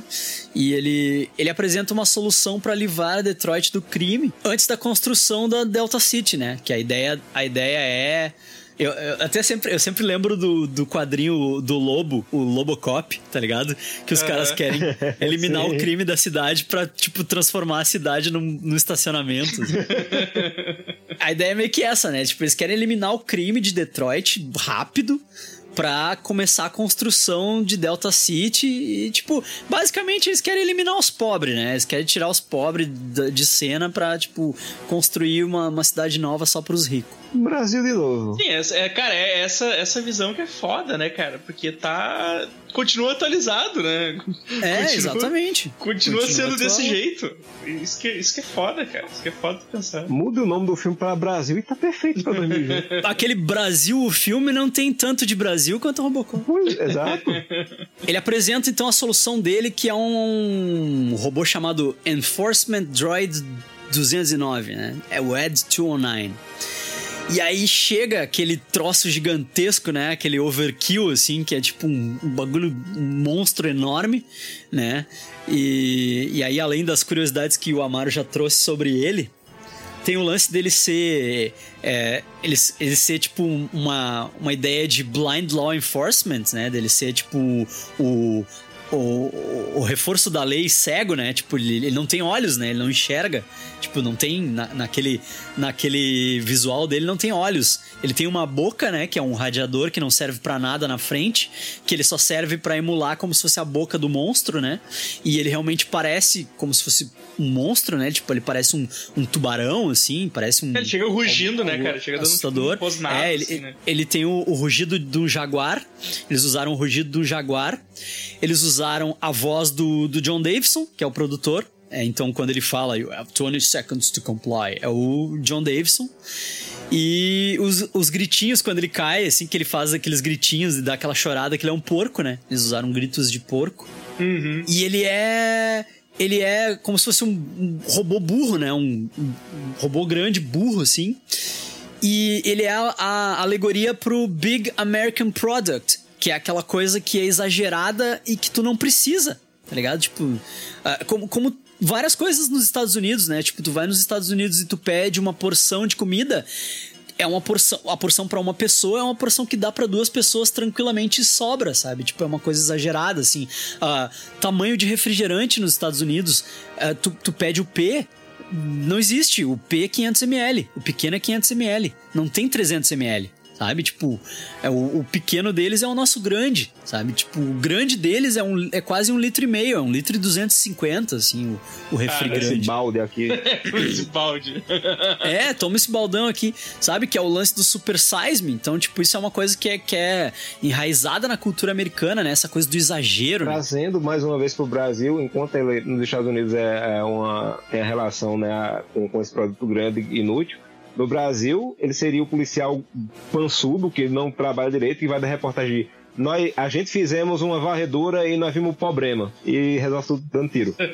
É isso aí. Tanto que, tipo, o Dick Jones, é- é- esse Big American Product, essa ideia do Big American Product, ela é baseada unicamente no lucro, né? Ele é, base, é basicamente baseada no lucro, assim. Tudo que tu vê, tipo... É, tanto, tanto é que ele, ele, ele, quando mata o cara, ele faz, não, isso aí é um problema, não sei o que, foi só um defeitinho. Aí quando o cara vai dizer, você tá doido? it's just a glitch. Ele faz, bicho, eu ia vender peça pra caralho, fecha teu cu, ia ficar. Que funcionasse, que não funcionasse. É, exatamente, né? Ele disse que já tinha contrato fechado pra venda de peças aos montes e tal, não sei o que. Tipo, o cara só pensando no, no dinheiro mesmo, cara. E quando ele fala isso, ele fala uma frase muito emblemática que é: Quem se importa se funciona ou não? Tá ligado? Exatamente. É outra coisa que é atual pra caralho, é isso. bicho. Vai dar dinheiro pra caralho essa merda. E tu, e, tipo, tu com esse teu projetinho aí, tu, tu. Cara, tu melou meu esquema, tá ligado? Tipo, melou meu esquema. Eu ia ganhar dinheiro pra caralho com esse troço. Quem se importa que, que vai morrer gente? Foda-se. Tô pouco me fudendo que ele não funciona, tá ligado? E é isso, ele é um troço que não funciona, né? Um robô que não funciona, que não consegue, que não consegue ouvir a, a né? Não consegue perceber a, a, a, a interação ali, né? Acontecendo, que, tipo, tanto que tipo, ele dá a arma pro Kenny lá e o, o Kenny aponta a arma pra ele e ele fala, ó, baixa tua arma, larga tua arma. E ele larga a arma e ele age como se o cara não tivesse largado a arma. E aí, tipo, ah, vou responder com força bruta. E tadadadada, metralha o cara e metralha o cara, e, tipo, e não percebe que o cara já morreu. Tá ligado? E ele segue metralhando o cara. E ele não, ia, ele não ia parar de metralhar o cara se eles não tivessem desligado ele da tomada, né? E essa cena, essa cena é foda, cara, porque os caras simplesmente ninguém se importa com o fato do maluco ter sido metralhado, cara. Não. Cara, chama, chama uma ambulância, chama um paramédico é. pra fazer o quê, velho? Levanta ele com a pá do chão. Chama um faxineiro. Porque a galera, tipo, a galera tá, tá putaça ali porque o, o bicho não funcionou, tá ligado? É. Porque vai atrasar o, o projeto deles. É um bagulho mega é. capitalista, assim, né? Sim, sabe? sim, foda-se. A desculpa que o cara fala é ele não ouviu a arma caindo. É. Nossa, que maravilhoso. ele não ouviu a arma caindo, tá? É, aí tu vê, né? Tipo, ele não, ele não vê, ele não tem, ele não tem visão. Exato. Outra coisa legal dessa cena é que ali tu vê direitinho porque eles, eles, têm, eles tinham dois uh, tamanhos diferentes de Ed 9, né? Eles tinham o robô grande, né, em tamanho real, para quando ele interagia com, com atores, né? Quando ele tava estático, assim, tipo, a hora que ele tá parado e o Dick Jones chega e chega do lado dele e tal, aquilo é uma estátua, né? Tipo, é um, é um robô gigante, né, em tamanho real, construído e tal. Só que quando ele se movimenta, ele é uma maquete ele é uma maquetezinha pequenininha, assim. Ele é um robozinho pequenininho construído para fazer stop motion, né? E aí eles faziam o stop motion do robô com a tela uh, filmada projetada atrás e dá para ver direitinho nas cenas em que ele se movimenta, que é uma tela projetada. Que nem quando os caras filmam uh, em seriado de TV, muito eles usam isso, né? Que a, a galera tá dirigindo dentro do carro sim, e aí tem sim. uma tela projetada atrás com a rua passando, assim. É, tu nota a diferença. Tu consegue ver a diferença direitinho, assim. Não só da movimentação ser stop motion, mas como, tipo, tu vê que tá mais lavado, assim, que a tela é a tela projetada ali, né? Com a, com a imagem e tal. Agora, o que Phil Tippett fez com esse robô velho, tem detalhe, tem parafuso que gira no negócio Aham. que é do tamanho da minha mão aquele É, boneco. cara, é- E o parafuso gira no tornozelo dele. Como ele fez isso? Apesar de hoje, hoje em dia, assim, pra gente ser uma, uma coisa mais travada pelo fato do stop motion, assim, né? Tu vê que toda a movimentação dele é muito perfeita, cara. Apesar de, apesar de, de ser todo meio travado, assim, né, Foi cara? a primeira Hot Toy da história. É. Aquela cena da escada que ele tá. que ele não consegue descer a escada, né? Aham. Aquela cena da escada, eles, eles realmente criaram uma, uma- réplica da escadaria em escala. Eles pegaram a escadaria que ia ser, né, que, que, que eles filmaram o Robocop descendo, né? Primeiro eles filmam o Robocop descendo a escada e depois eles usam uma maquete em escala da mesma escadaria, exatamente igual, com o boneco do, do Ed 9 tentando descer a escada. Cara, tem o, o DVD, tem o, o vídeo de making off disso, velho, e é impressionante, Nossa, deve ser muito É foda, muito- cara. Deve ser cara. É muito a fuder. Aliás, Jurassic Park. É, Jurassic Park só existe por causa de, Phil- de Phil Tippett. Porque Jurassic Park ia ser em stop motion dinossauro. Aí alguém chegou lá e disse: Olha, filho da puta, você faz isso com computação. Ele disse: Bicho, eu já fiz o movimento de todos os dinossauros aqui, os esqueletinhos. Eu vou perder. Ele disse: Não, faz o seguinte: usa eles pra gente fazer a captura de movimento. Aí todo o movimento de Jurassic Park do dinossauro é feito em cima dos marionetes de Phil Tippett. Ah, Bah, que do Por isso que é tão bem feito até hoje. Não, o Jurassic caralho. Park é um que tu vê e, tipo, tá, tá- é bem feito até hoje mesmo. É melhor do que muitos filmes de hoje em dia, o o CG dele. Aham, aham. E tem muita coisa no Jurassic Park que não é CG, né? Tem coisa que é, mas tem coisa que é, É, que é que é prático. boneco ainda, né? Uhum, uhum. Sim, a cabeça do, do Tiranossauro é fantástica. Uhum. Doido pra ter um dela na minha sala. Se minha sala coubesse aquilo ali, mas não cabe nem eu na minha sala.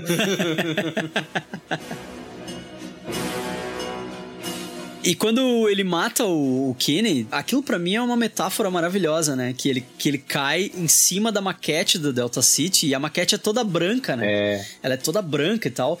E ela fica suja de sangue, né? Que, tipo, é uma metáfora maravilhosa, assim, porque, tipo, na verdade, é- essa construção, ela, ela não vai ser...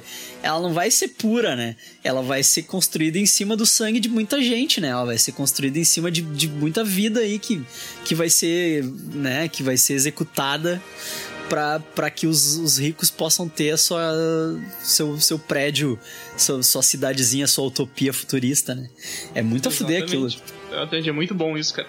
É Aquelas coisas que o cara não percebe, né? Quando, quando o cara é, é mais novo, assiste e tal. Tipo, tu simplesmente caga pra isso, né? Isso aqui é do caralho. Tinha um dia que eu tava falando com um amigo meu sobre o filme, né? Um, amigo meu que. O, o- tu conhece até, Evandro, o Camino? Ah, sim, O- sim. Que era dono do Mundo Cane e tal. Aham. E a gente tava falando sobre, sobre o Robocop, tipo, falando altas coisas super profundas, assim, né? na- analisando várias partes do filme e tal. E a namorada dele dizendo: Mas isso é filme de menino. Isso aí não é pra mim. Isso aí não sei o quê. E aí, daí a gente falou: Não, cara, assiste. E ela é socióloga, né? E, e aí ela assistiu. E, e daí me escreveu assim, tipo, ela, ela assistiu e depois me escreveu dizendo: Cara, dá pra fazer uma tese de doutorado de sociologia com a quantidade de conteúdo que tem nesse filme, tá ligado? ela ficou impressionada, assim, com, com, com, a profundidade da mensagem, né? Profundidade tipo, da, das camadas, assim. É, que... é, não é realmente, assim, é muita coisa que o cara, quando o cara assiste a primeira vez ali para ver um filme de ação sobre um, sobre um cara que morre e vira um robô policial, né?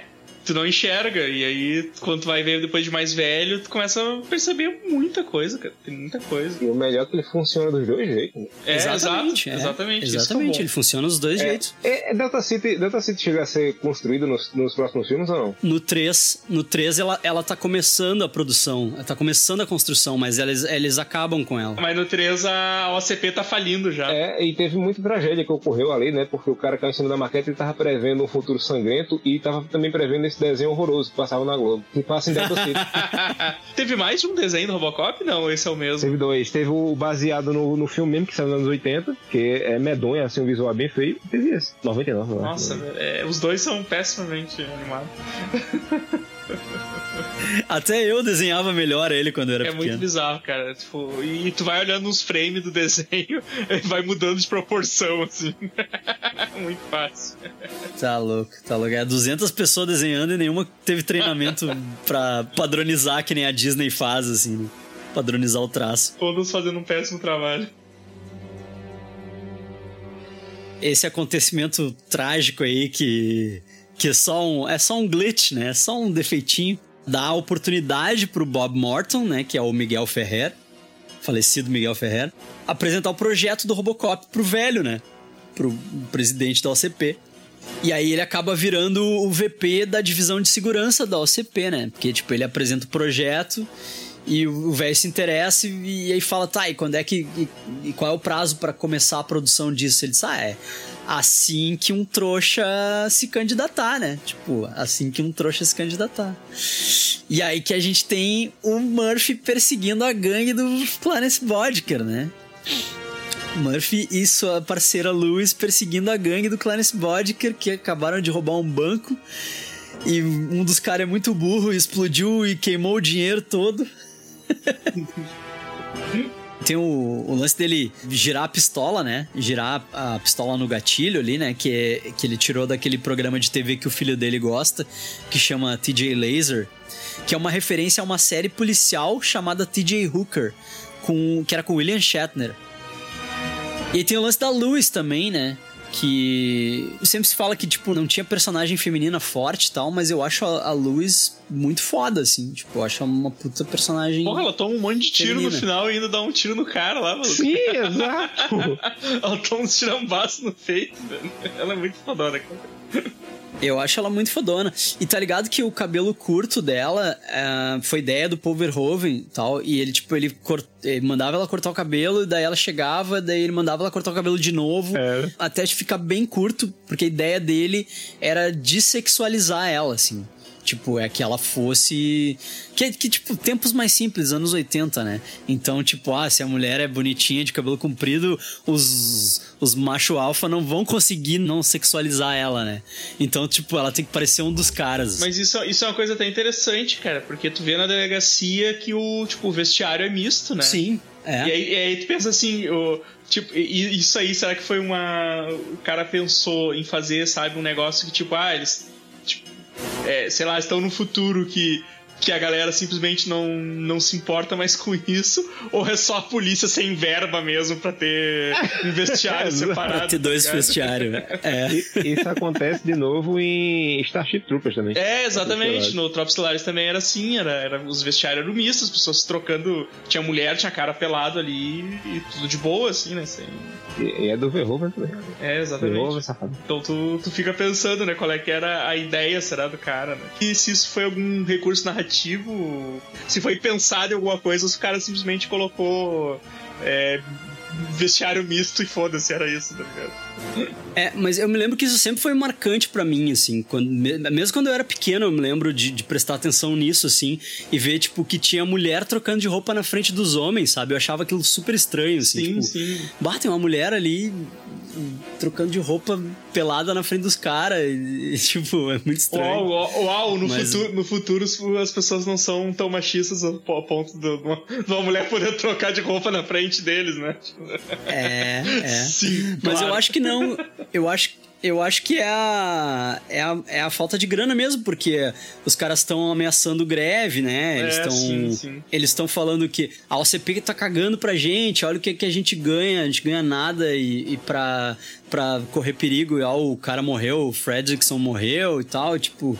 E então eles estão tão querendo entrar em greve e tal. Então eu acho que é tipo, é, é verba mesmo, né? É verba, tipo, pode ver que o vestiário é super fudido, assim, tipo, a delegacia toda é super fudida. É, né? tudo bem precário, né?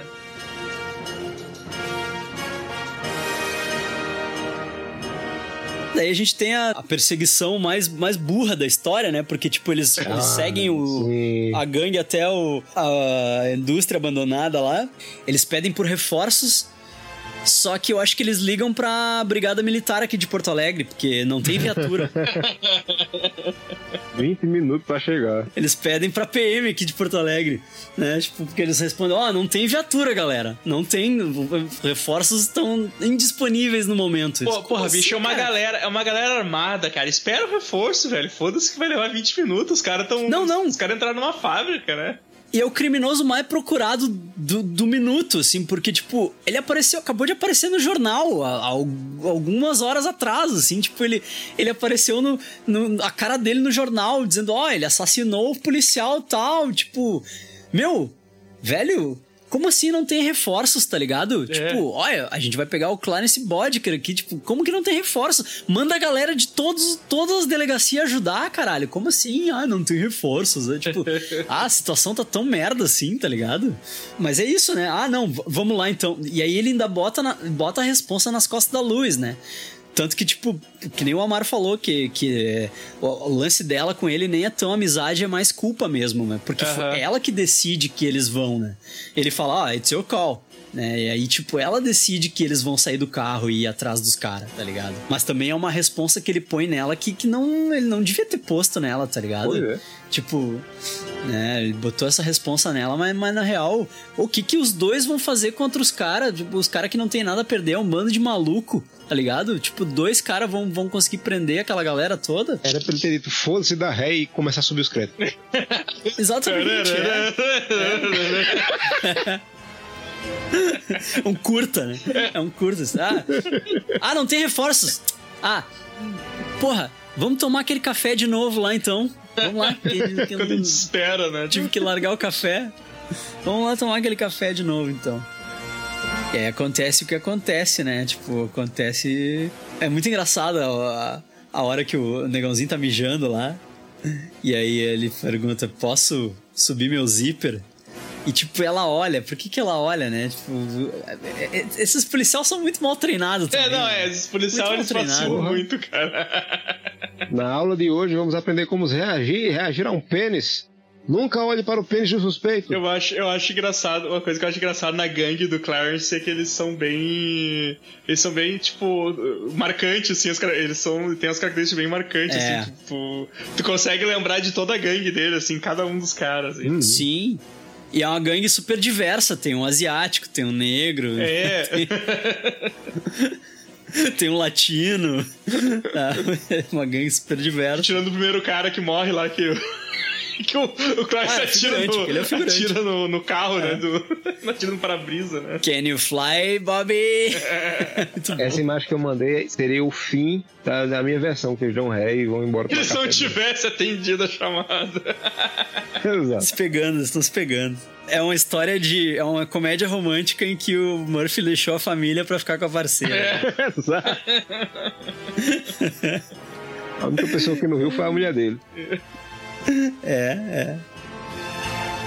Acontece o que todo mundo sabe que vai acontecer, né? Que me admira a ingenuidade do- dos dois de achar, né? De não achar que aquilo ia acontecer, né? Tipo, ele tentar bocar sozinho a gangue dos caras e os caras são um monte de malucos que trucidam ele, né? E aí a gente tem a construção É, essa, do essa- personagem, Essa né? cena é marcante pra caralho, porque ela é de uma violência, assim, velho. Assim, a, a cena que não saiu da minha cabeça da primeira vez que eu achei quando era pequeno até hoje é a cena da mão dele sendo estourada Sim, pela dor. sim. É, é. E assim, eu achei esse um monte de vezes. E hoje foi a primeira vez que eu fiquei agoniado, assim, no pena do coitado. Porque o homem é. Meu Deus do céu, tem uma hora que ele leva 400 bilhões de tiros e eu não sei como ele ficou em pé ainda gritando. É, O exato. bicho é resistente, tá? É porque, é bom, é viu? porque o Clarence, o Clarence atira na mão dele e aí o Clarence vai lá, se senta e ele fica lá, tipo, ele se levanta todo, todo Genzo ali tentando. Velho, ele tá desorientado. E aí os caras chamam ele, ele se vira e os caras descarregam. Ele tá desorientado de choque e de dor. Eu lembro do Negelzinho falando. Does it hurt? Does it hurt? e ele. Ele não arrega, né? Tipo, ele não arrega pra Não. eles. Nem quando ele tá com o, o pé do cara na cara dele, e a arma apontada e, tipo, ele não arrega pros caras. Sim. Só que ele não tá com medo. O que é mais louco é isso, né? Ver que, tipo, o cara não tá com medo, assim. E a, e a Lois tá presa em algum lugar que ela não consegue ir até lá pra ajudar ele, pra sorte dela, porque senão ela ia ter morrido junto, né? Uhum.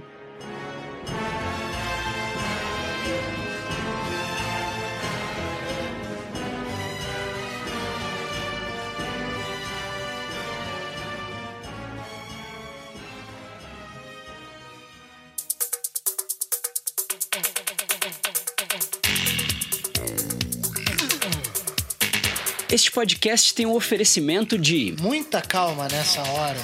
Os colecionáveis do Muita Calma nessa hora são artesanais, feitos sob encomenda com pintura profissional. São peças únicas e que não devem nada para os grandes players internacionais do mercado de colecionáveis. Muita calma nessa hora. E tem de tudo: Marvel, DC, clássicos do cinema como Star Wars e Jurassic Park. E o preço? Tão acessível que tu não vai nem acreditar. É só seguir no Instagram MCNH Colecionáveis e encomendar o teu. É colecionável, é cultura pop, é arte, é Muita calma nessa hora. Muita calma nessa hora.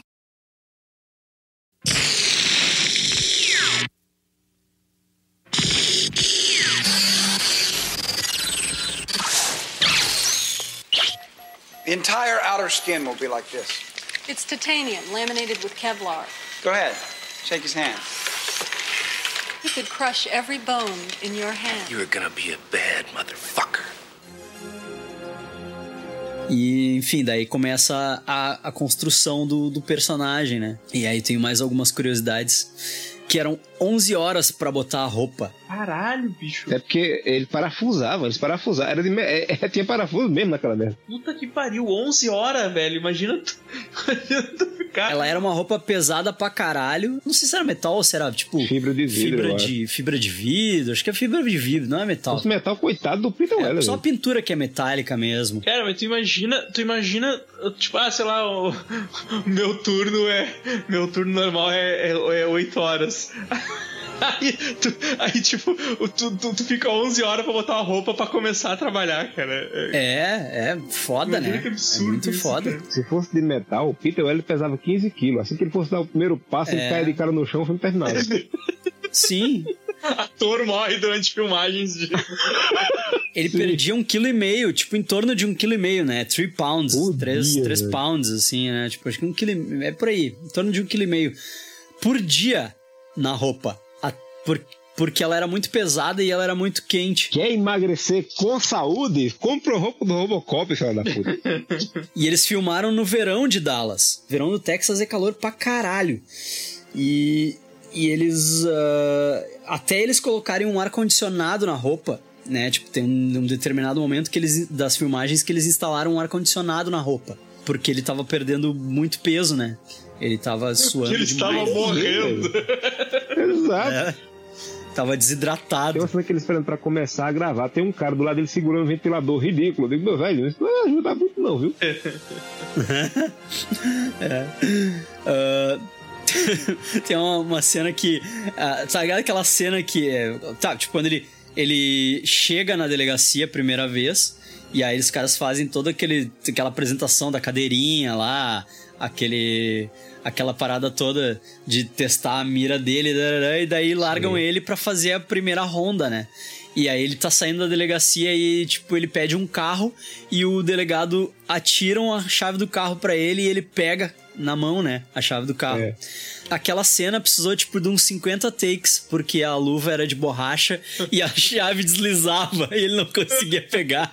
E eles repetiram muitas vezes aquela cena, tipo, foi Caralho. uns 50 takes. É, é, Você pra eu vou fazer. pegar com a boca. É essa porra. tipo, é tipo tu, ati- tu atirar um sabonete molhado pra uma pessoa pegar, tá ligado? E as diretrizes dele são baseadas num conto do Asimov chamado Runaround. Essas três diretrizes, Protect the Innocent, Uphold the Law e Serve the Public Trust, que é a primeira, né? É Serve the Public Trust, Protect the Innocent e Uphold the Law. São baseadas num livro do Asimov, né? Que são, são leis da robótica que aparecem nesse conto aí, chamado Runaround. Tal, que eles reaproveitaram tal. Eu acho legal que o filme não enrola, ele não enrola muito pra, pra colocar o personagem em ação. Ele transformou no Robocop, aquela cena no hospital, teve o pessoal lá fazendo os ajustes e vai embora. Aham, exatamente. É, eu curto muito. Eu curto muito aquela. Aquele trecho deles construindo ele, assim. Que tu, tu vê sobre o, sobre o ponto de vista dele, assim. Que é, eu acho do caralho aquilo, eu acho muito do caralho. E ali tem. Ali tem uma festa de ano novo, né? Aham. Então, tipo, a É. história acontece de um ano pra outro, assim. E só que não, não- eles não nem ali eles, eles colocam a data, né? Ali eles poderiam colocar a data, né? Tipo, na, sei lá, nos chapeuzinhos da galera. Pois é. E nem ali eles colocam a data. Nessa cena, tem uma hora que o, o cara fala: a gente conseguiu salvar o braço dele. Eu digo, meu Deus, ele ia ter um braço humano, velho. Ia ser a coisa mais medonha do universo. Não, mas aí, aí que tá. é- é- Essa foi uma dúvida minha, né? E, porque ele, tipo, eles reconstruíram todo o corpo dele, ou ele, tipo, tem um. Ou ele tem o corpo dele um pouco por baixo, assim, da, da, da armadura, né? No segundo filme é mostrado que ele não é basicamente um cérebro e uma cara grampeada no metal, porque Ah, tá. ele é partido no meio. Aham. No segundo filme ele fica pendurado. Ah, é verdade. É, eles, eles desmontam E tem ele no segundo e- filme. É, e tem o, o sistema digestivo também, né? Que, como aquela papo medonha. E é, é, tem aquela papinha lá. Então, é, mas ele tem um sistema digestivo, então ele tem algum órgão interno, não? Aquele core dele ali, será que não tem? Ah, Não é. Eu acho que no, Não. acho que no Ah. primeiro filme ele teria. Acho que foi no segundo que inventaram esse negócio dele não ter, né? Porque ele devia ter estômago. Não, o que eu, que eu lembro é que, tipo, que daí, é que daí eu vi aquela cena do cara com o braço total ali, né? Não, não, bota, pô, arranca, arranca aquilo ali fora e bota isso aqui, tá ligado? É. Mas É, aí a gente já é- salvou o braço, a gente conseguiu salvar o braço. Eles, cara, full body prosthetics. Ó, arranca esse braço aí. Mas já, já é coisa que Frank Miller inventou no segundo filme, a gente nem considera. É. É, não. Considera só o primeiro, né? A obra de arte é o primeiro filme. A obra de arte é o Sim, primeiro sim. filme. O, o segundo e o terceiro. O segundo é um filme divertido. O terceiro já é um filme ruim. Depois vem a série, né? Daí. É. Ah, daí depois a gente entra num, num buraco negro assim que. É. Não, não, não, não vale, não e eu, vale. E eu assisti, eu assisti.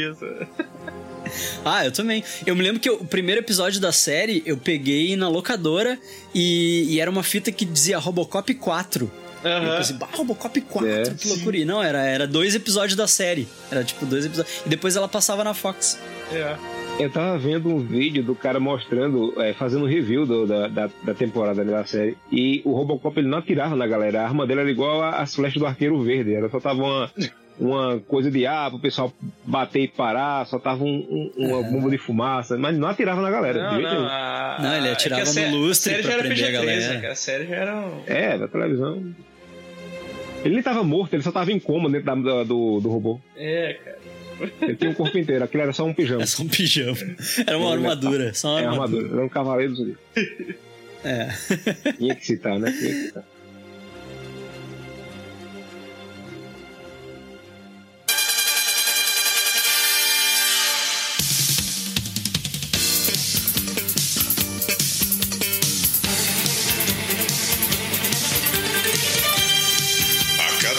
Anos, quando a programação de animes da TV está em perigo, surgem as reprises dos Cavaleiros do Zodíaco. Com seu roteiro tosco, são capazes de insultar a inteligência e com sua animação de baixa qualidade, eles podem ferir os olhos. Agora, 26 anos depois, homens de 30 anos de idade tomaram consciência e despertaram o sétimo senso do ridículo. E os Cavaleiros de Atena irão enfrentar seu pior inimigo: o bom senso. Chega de adorar uma série cheia de rombos no roteiro. Chega de idolatrar uma animação cagada que parece desenhada por uma criança de 7 anos. Chega de achar que Masami Kurumada, o homem que tem alergia à anatomia e desenha com um carimbo, é o mestre. Enfim, Chega de sentimentalismo! O podcast que te ensina a odiar. Odeie! Vamos! Odeie! Você tem que odiar! Odeie!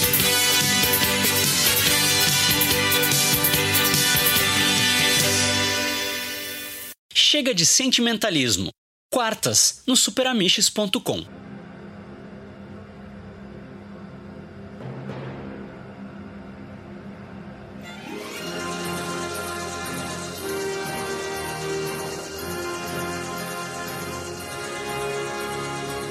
Tá, e aí a gente vai pra primeira ronda dele, né? Eu acho a primeira ronda dele muito legal. Pra mim é, é tipo, a melhor parte do filme. Muito bem construído, né? Eles apresentam ali o, o, o processo de, de fazer o personagem de, de acordo tipo, com o ponto de vista dele, pra gente não ver. Uh, né? É, é uma forma de baratear as coisas e também de deixar na nossa imaginação como que ele foi construído, né?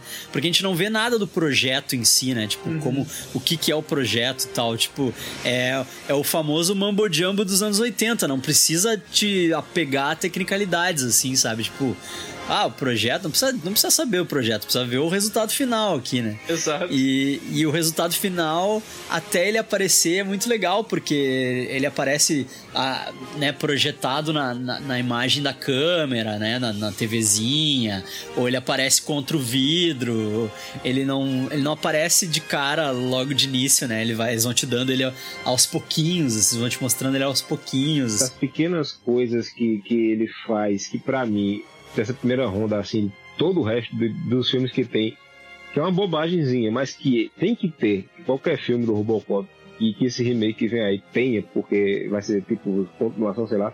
Tem que ter, é quando ele sai com o carro e o carro bate a traseiro no, no chão da, da rampa. Sim, aquela faísquinha. Aham, aham. É, eu achei é. fantástico. E era o que eu tinha comentado com o Luiz, né, cara? Eu, eu, eu tinha, na minha cabeça, eu tinha a impressão que ele usava um carro diferenciado, sabe? E, e não, é a mesma, mesma porcaria de carro que a polícia usa. É o mesmo carro. É um Ford Taurus aquilo, né? Que na época era o carro que tinha o design mais futurista, assim. eles usam Ford Taurus. Hoje em dia é um, uma, como é o nome, um Score. Essa não é a única menção a Ford, né? O cientista lá que fez o. Não sei se fez, ou, mas que tá controlando o Ed 209 na, de- na demonstração, se chama Dr. McNamara, né? É o nome de um dos, dos caras da Ford da época e tal. E aí, então ele vai pra primeira ronda. E é muito louco, tipo, outra coisa que não, eles não deixam claro nunca, né? É como aquele sistema dele funciona, né? Porque como é que ele sabe que tá acontecendo o crime, né? É, pois é. De longe aparece crime em andamento, né? Crime em andamento. É, crime em andamento. Que, que, quais são os critérios? Quais são os critérios de leitura? Porque, tipo, tá. O do mercadinho eu entendo. A mulher apertou no botão do Silent É. Alarm lá, né? Tipo, ela chamou a polícia. Agora, o. O, da- o do posto de gasolina, ele não apertou em nada. O guri tava apertando o cu dele de cagado, de tomar Não, um tiro é- na testa. Pior, pior são os estupradores, que não tem nem sinal, que, que ele não tá nem perto. Ele tava passando ali longe, ele, aqui, ele, ele loca- o computador localiza, tem um crime em andamento. Assim, olha, como é que o computador viu? Será que é um satélite? É, ele, ele é Wi-Fi, ele é Wi-Fi. Os caras inventaram o Wi-Fi, né? Eles precisaram inventar o Wi-Fi antes de inventar o robô, né? Porque, tipo, vamos, vamos começar pelo mercadinho, né? O mercadinho. Que é tipo, tá, daí o mercadinho tá lá, chega o cara, salta o mercadinho, a mulher, a mulher aperta no botão. E ele, tipo, um segundo depois do botão apertado, ele chega. tipo, tá ali, né? Ele tava na esquina, né? Ele tava ali na esquina, deu, ele deu sorte, assim. tipo, Passando na esquina ali. vizinhança. Inconsistente com a realidade que polícia não chega é, antes de duas horas, não. É, é. Não, tá louco. E, e aquele cara, aquele assaltante do mercadinho, ele é o coordenador de stunts, né? Ele é o cara, coordenador de. ah, né, da- das, das acrobacias do, do, do- do set, Sim, assim. E foi ele que sugeriu ser jogado na geladeira. Gosto de sofrer, gosto de sofrer. Mas Que o Robocop desse um soco nele e ele caísse de cara no vidro da geladeira e tal. Ele que deu essa sugestão. E usa a, a metralhadora mais feia que eu vi na minha vida. Meu Deus do céu, toda moral. E é muito bom, né? Ah, abre o cofre, velho. Ah, eu não tenho cofre. Ele chuta assim. Tá aqui a porra do cofre, caralho. Abre essa merda, porra. E gênio esse dono dessa loja, né, rapaz? E o Robocop deixa o cara lá, né? É, é. Ele só precisa Se bem inutilizar que os pela caras. porrada. Se bem que pela Nem pra ver porrada. se o cara ele- tá vivo. Nem pra É. ver se o cara tá vivo pra, pra levar pra, pra levar pra delegacia pros caras, os cara, né, ficharem ele e tal. Não, deixa o cara lá e vai embora. Porque pela pancada que ele dá, o, o externo do cara foi parar no cu, né? Porque pensa numa porrada. Ele vira, dá uma braçada no meio do peito dele. É que provavelmente ele matou o cara naquele soco ali, né, cara? Naquele, tipo, pra quê? Pra que que ele precisa se preocupar? Ah, mas daí, sei lá, chama o IML, né? É. Chama, sei lá, pra, pra levar, levar o cara embora e tal. Ou ele faz tudo isso pelo Wi-Fi dele. Porque ele fala pra, pra mulher, né? Depois ele vai pra a cena do estupro, ele fala pra mulher: Ah, tu sofreu um trauma, eu vou notificar ah, uma- um programa de, de auxílio a vítimas. e É, tal, verdade, verdade. Tipo. Ou ele faz isso pelo sistema dele sem a gente saber, né? Tipo, ele faz isso ali. É tudo, tudo wireless, cara. Tudo wireless. É, tudo Wi-Fi. Mas é que, tipo, a cena do estupro é maravilhosa. Do quase estupro, né? É maravilhosa, né? Maravilhosa, porque, tipo, só vê a diretiva ali, né? Protect the innocent. E aí ele vai com a mirazinha dele ali no meio da saia e tum! Estoura. Estoura o saco do magrão. Tem aquela cena refeita maravilhosa. Bah, do, do remake que vale, o, O remake, remake. que vale. É. O Our Robocop Remake. Já viu isso, Amaro? Já que o cara, o último fica oração, ele faz Do it! Do it! Começa a aparecer piroca pra caralho. Eu fiquei traumatizado a primeira vez que eu vi aquilo. Mas é o filme inteiro, é o filme inteiro refeito, né? É o filme inteiro refeito. É o filme inteiro refeito, é, É, isso que é massa, cara. Eu assisti um dia inteiro, assim, velho. É sensacional o negócio. E ele morrendo é um musical. cara. é, a cena que ele morre é um musical, cara. Aquilo é muito bom, velho. É, porque cada cena foi feita por um produtor diferente, cada cena foi feita por, por um, né, um videomaker diferente, assim. E, e aí tem, tem de tudo, tem umas cenas mega toscas de CG, assim, de desenho animado, tem... Tem uma umas- cena que é interpretada por bebês, bicho. É do caralho, é do caralho. É, É- muito é bom. muito É o bom. remake, é o remake de Robocop que vale. É. Daí a gente vai pra cena da prefeitura, né? O cara quer o emprego dele de volta, né? É, ele matou um cara e acho que vai voltar a trabalhar na boa, né? Nas exigências dele, né? Ele fala, eu quero não sei o que, não sei o que, eu quero meu emprego de volta. Eu quero meu emprego de volta. Eu quero um helicóptero. Eu quero um carro novo. Eu quero um carro, um banheirão, né? Um carro foda daqueles que, que ah, anda muito pouco quilômetro por, por litro de, de gasolina. Tipo, um carro que gasta gasolina pra caralho. Que aí É. eles apresentam. Tem até a propagandinha, né? Eles apresentam aquele 6000 SUX. Que SUX, se tu não falar letra por letra, é sucks, né? Que é tipo uma bosta. que, é o- que é mais uma ideia de Big American Products, né? É mais outra ideia. Tipo, assim como o E209, esse 6000 SUX é um carro que é uma bosta. Tipo, é um carro que é só é só um exagero de, de carro gigante que, que não serve pra nada, que gasta gasolina pra caralho, não tem vantagem nenhuma de ter esse carro, é só status, assim. O bicho é feio. Ele aparece lá no final. Eita, carro feio da porra. É, é muito feio. Talvez na época fosse bonito, mas. É mais uma ideia dessas de, de, de criticar o, o consumismo americano, né? Com esse carro aí. E o cara quer um carro desse e tal. Pá, e essa cena, essa cena para mim é muito emblemática porque é uma, foi uma das cenas que meu pai usou pra vender o filme pra mim, né? Diz, ah, ele vai. Aí ele vê através da parede, daí tá os caras lá, e aí tá o cara sequestrando os outros sequestradores, ele vê o sequestrador através da parede, e aí ele atravessa a parede, pega o cara e toca o cara da janela e tal. Eu pensei, vai, isso deve ser muito foda. Sempre me fez me perguntar se quem copiou ok, porque Cavaleiro das Trevas tem muito de Robocop, inclusive essa cena que ele atravessa a parede e puxa o cara. É igual Mas na verdade é, tem um papo, né, que rola que o roteiro do Robocop, ele foi bastante baseado no Cavaleiro das Trevas, tanto que foi por isso que o Frank Miller escreveu os próximos dois filmes, né? Sim. Não sei se eles foram pedir autorização depois ou se rolou algum, né, depois que o filme saiu, rolou alguma coisa, e aí pro cara não processar, eles foram, foram fazer um acordo com ele, e aí ele. Aí ele falou: Não, beleza, eu, eu deixo assim, contanto que eu escrevo os pro, contanto que eu escrevo dois, né? Tipo, daí ele escreveu o dois e, e depois escreveu o três. E o estúdio meteu a mão no, no roteiro do coisa. Depois saiu no HQ e parecia não ser tão melhor também, não. É, eu lembro do HQ, que era do. Eu lembro, eu lembro de ter lido o HQ do Robocop, que era do Frank Miller. Isso eu não lembro de nada do HQ, mas. Mas a história que dizem é essa daí mesmo. E aí, enfim, né? Aí a- tem a curiosidade da cena da prefeitura que é a visão de calor foi feita com a- as roupinhas. As roupinhas pintadas, a galera toda pintada de tinta fluorescente na luz negra, né? Que era mais barato do que, do que pegar uma câmera infravermelha, do que alugar uma câmera infravermelha. To- total, né, cara? Total. É que foi genial, Boa velho. sacada, assim. Eu tinha visto que eram os atores nus, né? Mas daí o Amaro mandou um, um print da tela com que tu vê direitinho que tem um zíper, né?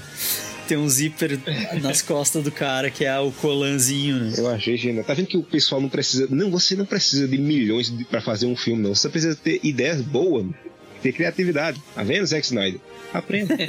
e tem outra coisa também que eu falei mais cedo, né? Que o, o- nessa cena que ele dá o soco no cara e o cara cai do, do- da janela, a, a janela ela fica tipo a uns 4, 5 metros de altura. Quando o cara ele dá o soco e o cara cai, parece um cameraman no telejornal filmando a queda. Ele vai de cima até embaixo. Aham. Quando corta pro jornal que mostra a cena filmada, o cara cai e o, bate no chão e o pé dele levanta. Tava só tipo a um metro e meio do chão. Aham. Sabe, o dublê. Aí esqueceram de cortar a cena na edição.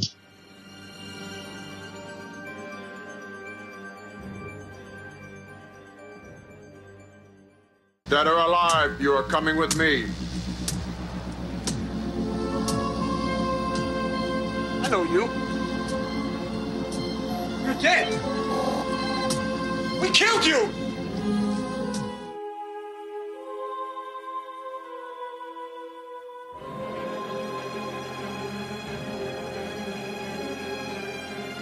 Daí tem o cara do posto de gasolina, né? É a conexão pro, pro resto da história, né? Ao lance do posto de gasolina. Assim que é o Emil lá, né? O- O Emil vai assaltar o posto de gasolina. Aquela barba esquisita lá até hoje, eu acho. E barba Pior é aquele cabelo. né? Aquele Sim, cabelo. ele é todo estranho. É o cabelo, a Ah, barba. aquele é cabelo ralinho lá, penteado no meio, com gel. Ah, que coisa horrível. E aí o, ele vai assaltar o posto de gasolina e o cara do, do posto de gasolina, o, o magrão que atende na lojinha, ele é uma referência ao Paul Verhoeven jovem. Porque ele disse que ele usava aquele tipo de óculos igual e ele estudava matemática. Tipo, ele, ele se colocou no filme, né? Naquele personagem ali. É. E é muito engraçado, né? Que, tipo, a visão de. A visão de, de macho alfa dos anos 80, assim, né? E, tipo, Are you a college boy? Tipo, ah, tu, tu tá na faculdade. Ai, que, que trouxa que tu é, tu tá na faculdade. Você está estudando pra ter um Loser. futuro, otário! É, seu loser, tu tá na faculdade, seu idiota. Essas pequenas coisas que são do caralho no filme, né? Que o, o Murphy tem a catchphrase dele, ele tem o lance do dele girar o, revólver, né? E, e por mais que eles tenham, tipo, entre aspas, deletado todo, toda a personalidade do Murphy, né? Toda a memória do Murphy e tal, e usado o, o cérebro dele ali, e, né? Pra montar o, o robô e tal essas coisas ainda ficam, né? Então ele fala o, o vivo ou morto, né? O dead or alive, you coming with me. Ele fala pros, pros bandidos quando os bandidos matam ele. E depois ele fala essa mesma coisa pro Emil no posto de gasolina, né? É. E o Emil se liga quem é ele, né? Tipo, ele viu. Não, mas a gente te matou já. Tipo, ah, eu te conheço, a gente te matou, isso é impossível, como que tu tá aqui, tá ligado? E aí ele vê, aí ele começa a perceber, tipo, ele começa a perceber a conspiração, assim, né? Tipo assim, opa, como assim? Né? Que papo é esse, né? E, e aí que ele começa a investigar a própria história dele, né? Ele começa a investigar a própria origem, assim. É do caralho.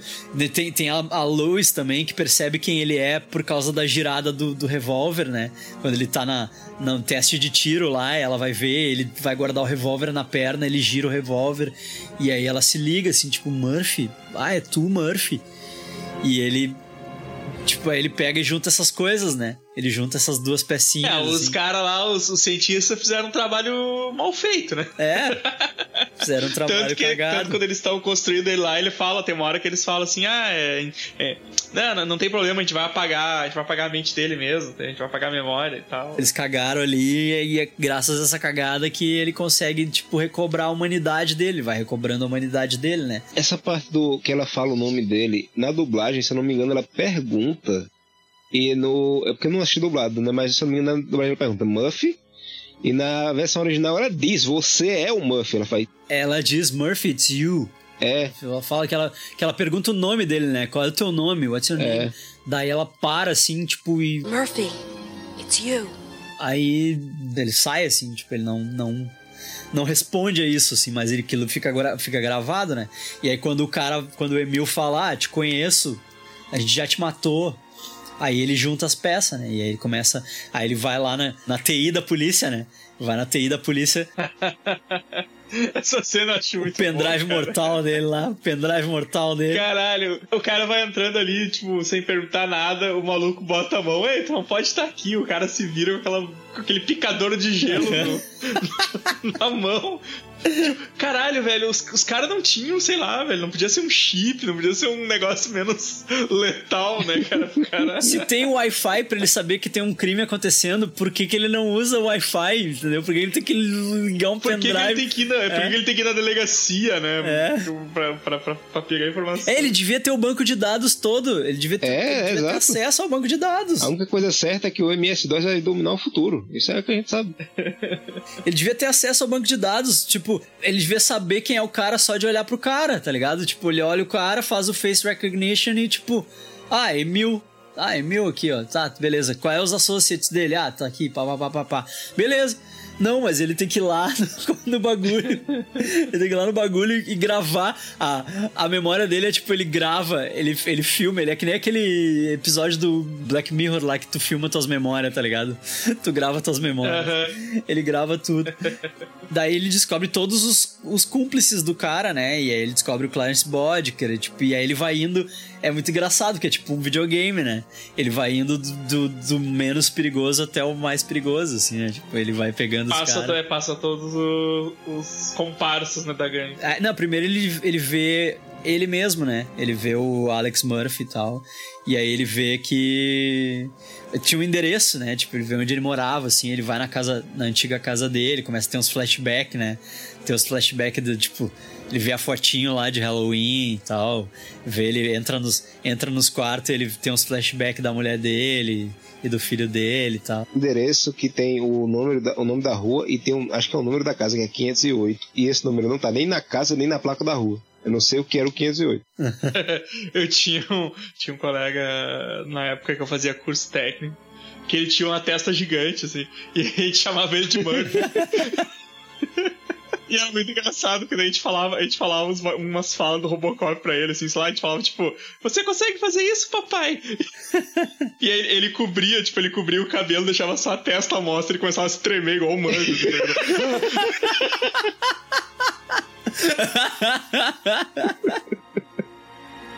Era muito engraçado. Você consegue fazer isso, papai? É muito bom. Você fazer isso, papai? Aí ele, cara, era muito engraçado, ele cobria, ele cobria o cabelo, deixava só a testa, voz ele. Ah! E começava a sacudir a cabeça.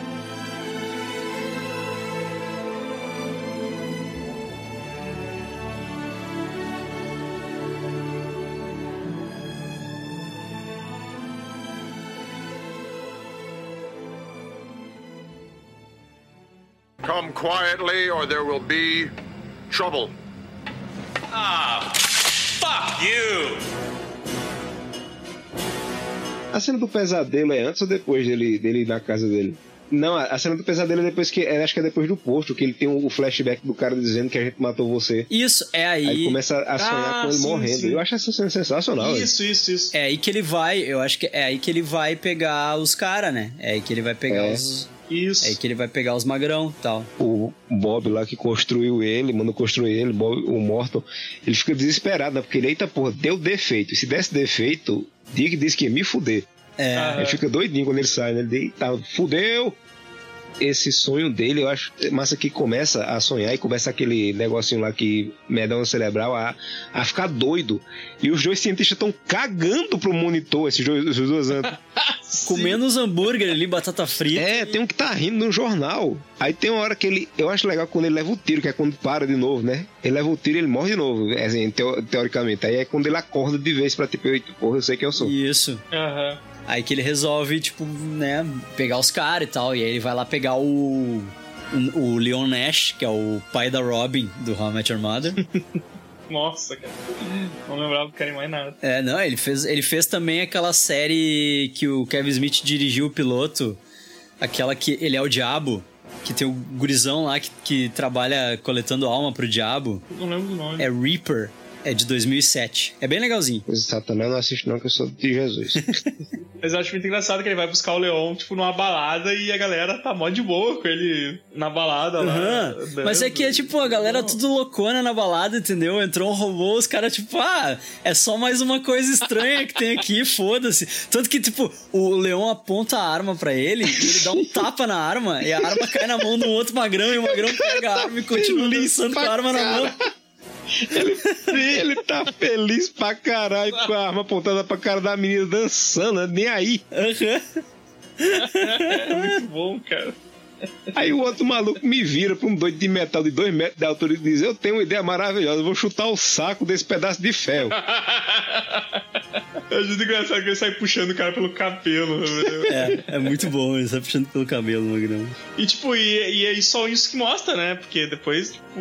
É, esse foi um que foi preso direito. Ele, ele vai preso e depois ele aparece solto. E eu não sei como foi que ele Sim, eles, solto. eles são todos Ele soltos. só aparece solto quando a polícia entra em greve, daí começa a, a gangue toda, a gangue toda sai. né? Ah, é verdade. Que, que o, o maluquinho lá do posto ele diz: Eu, eu é, fiquei até com a camisa, que ele abre o casaco e ele tá com a camisa do presídio. Mas na verdade eles são soltos porque o Dick Jones manda soltar eles. Sim, sim. Porque o Dick Jones manda o Clarence Boddicker matar o Robocop. Então eles, ah, então eu preciso do seguinte: preciso da minha galera e preciso do- de armamento, né? Ah, é verdade, é verdade. Aí eles soltam a galera e tal.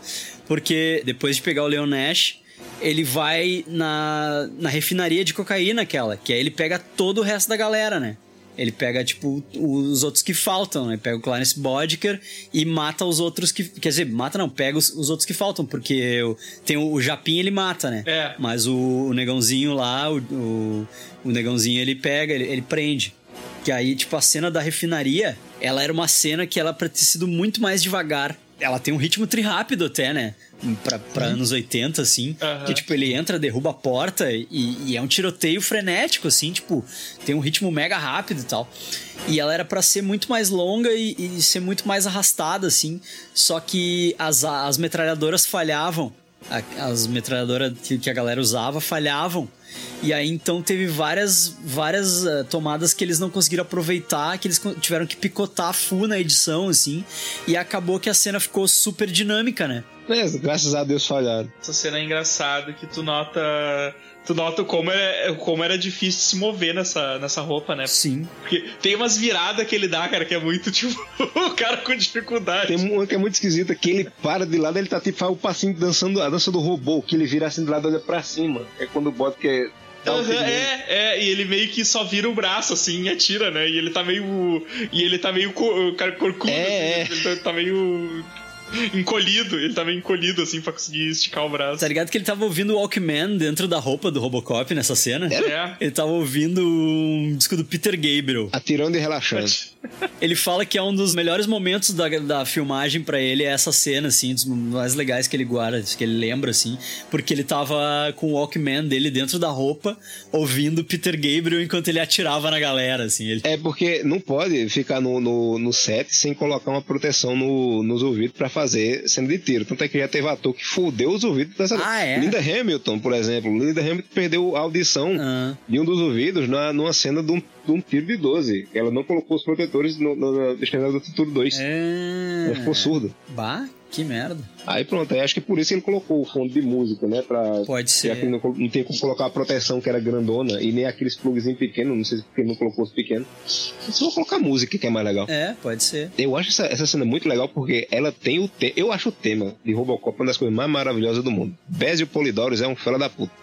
E quando ele entra e começa. tararara, Eu digo, me possua, Robocop! Faz um filho, faz um filho em mim. Exato. É muito icônico, velho, porque eu não consigo.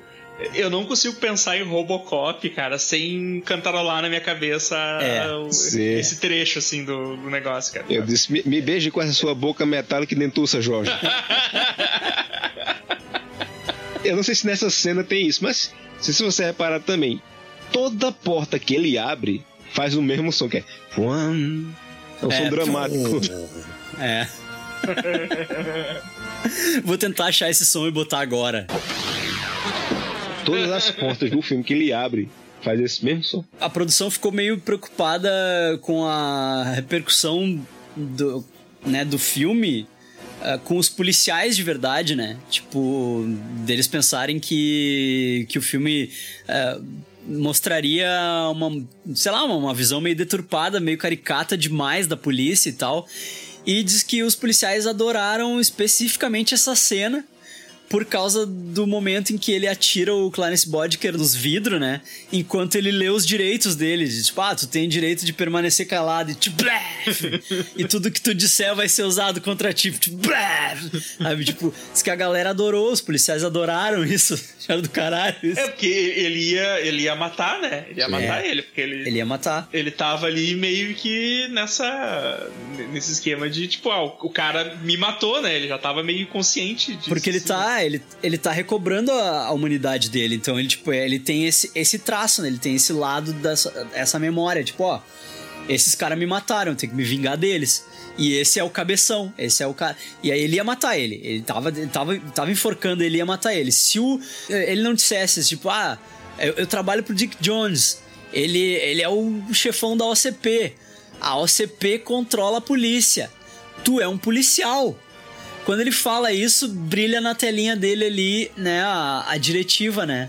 A diretiva Uphold the Law. É isso, brilha di- diretiva que ele tem que fazer a lei, né? Uphold the Law. Daí ele solta o Clarence Boddicker e, e manda prender, né? Tipo, prende ele e tal. Só que aí o Dick Jones solta o Clarence Boddicker, porque, né, é o pincha dele, né?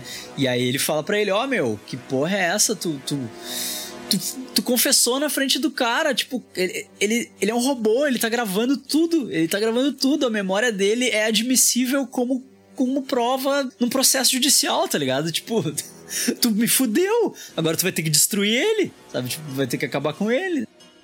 E aí que entra, né? Tipo, porque aí que ele consegue fazer o resto da gangue, né? Soltar o resto da gangue, né? Ele dá aquelas armas militar pra eles, né? Aquela. Aquela. aquele trabuco. E a cena da gangue se, se juntando é muito boa, cara. a hora que o cara fala que o, que o maluco pegou um carro igual ao do Clarence. o Clarence vai lá e explode o carro do cara. É, tipo, ele tira, o- tira o brinquedo do carro, assim, tipo, nem, nem, nem fala nada, tá ligado? Tipo, ah, tu tá com ciúmes, ele tem um carro igual ao teu, sabe? Nem fala nada, assim, só tira o bagulho. Explode o carro. E tá ligado que naquela cena que o Clarence conversa com o Dick Jones, que o Dick Jones, né, dá uma mijada nele e tal, e fala o lance, o lance da corrupção lá, né? Tipo, ah, vai começar a construção de Delta City, Aham. não sei o quê. Tu pode ser o traficante maior da, de Delta City aí, te liga, meu. E tem a secretária, né? Que o Clarence dá uma cantada na secretária e tal. Aquela atriz é a esposa do Kurtwood Smith. Tá na própria mulher. É. assim, Tipo, quando ele conversa com o Clarence Boddicker, ele descobre o lance do Dick Jones, ele descobre que o Dick Jones está envolvido, né? E o Dick Jones mandou o Clarence matar o Bob Morton, né? Numa cena que é, é o, o retrato, a caricatura dos anos 80, né? Aquela cena do Bob Morton lá, né? Sim, demais, cara. Ele cheirando cocaína com duas modelos. Tipo, as minas com. As, as minas mais anos 80 impossível, né? Com permanente no cabelo. ah, daquela época, né? permanente, umas roupas com sombreirão. E aí chega o Clarence Bodker lá com um DVD, né? Tipo, ele, o Robocop inventou o DVD, né? O filme que inventou o DVD. Sim, é verdade. Chega com um DVD. Na verdade, eu acho que aquilo era para ser um CD, né? Para ser um CD de vídeo, assim. Porque, tipo, eu acho que o CD era a mídia mais. É, o Laserdisc, né? Que, tipo, é o troço. Era o conceito mais futurista na época, assim, né? Tipo, um, um disco que é lido por laser. Ah, não tem como ser mais futurista que isso, tá ligado? Tipo, isso é muito futuro, assim. Então, tipo, imagina um, um disco a laser que toca vídeo. Ah, do caralho, porque, tipo, as telas tudo de tubo, né? É. é isso, isso os caras nunca pensaram, né, velho? Tipo... O futuro é tu ter várias telas de tubo na tua casa, assim. Tipo, o cara tinha umas três, quatro telas de tubo, assim. E, e aí, tipo, um disco laser que toca vídeo, né? E aí, aí ele bota aquele videozinho da, da confissão do, do Dick Jones pro Bob Morton, né? Tipo, ah, cara, tá, tá na hora de tá na hora de dar tchau. E aí o Dick Jones confessa pro Robocop, né? Tipo, ele confessa pro o Robocop chega lá para prender ele, né? Ele diz, ah, qual é, qual é que é o problema? Qual é que é o problema, seu guarda? Né? E aí ele confessa, ele diz, ó, oh, tive que matar o Bob Morton porque ele cometeu um erro e agora tá na hora de acabar com esse erro. E aí ele joga o Ed 209 em cima dele e joga toda a polícia em cima dele, né? Essa cena é triste pra caramba, porque o coitado. Pois é, né? Por que, que toda a polícia foi atrás do Robocop também? Só porque o cara, o cara mandou, assim, tipo. Não é nem a polícia, a polícia tá de boa, é tipo a SWAT que é aquele grupo lá que tava no sequestro do, do, do prefeito. Exatamente. O policial ah, ele, é, ele é policial.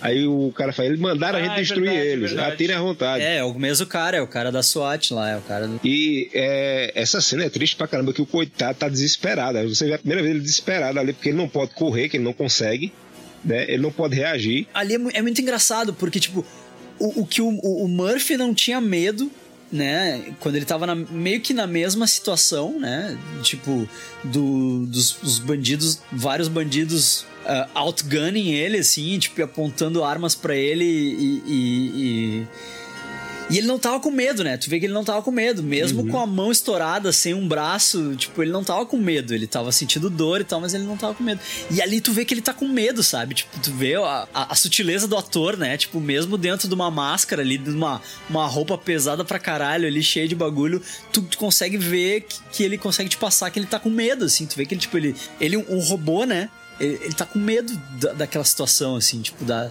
da galera toda né, sentando bala nele e ele não ter pra onde correr, e tu vê que ele, tipo, ele tá descendo nível por nível, caindo os níveis do, do estacionamento, assim, uhum. até que a luz resgata ele, né?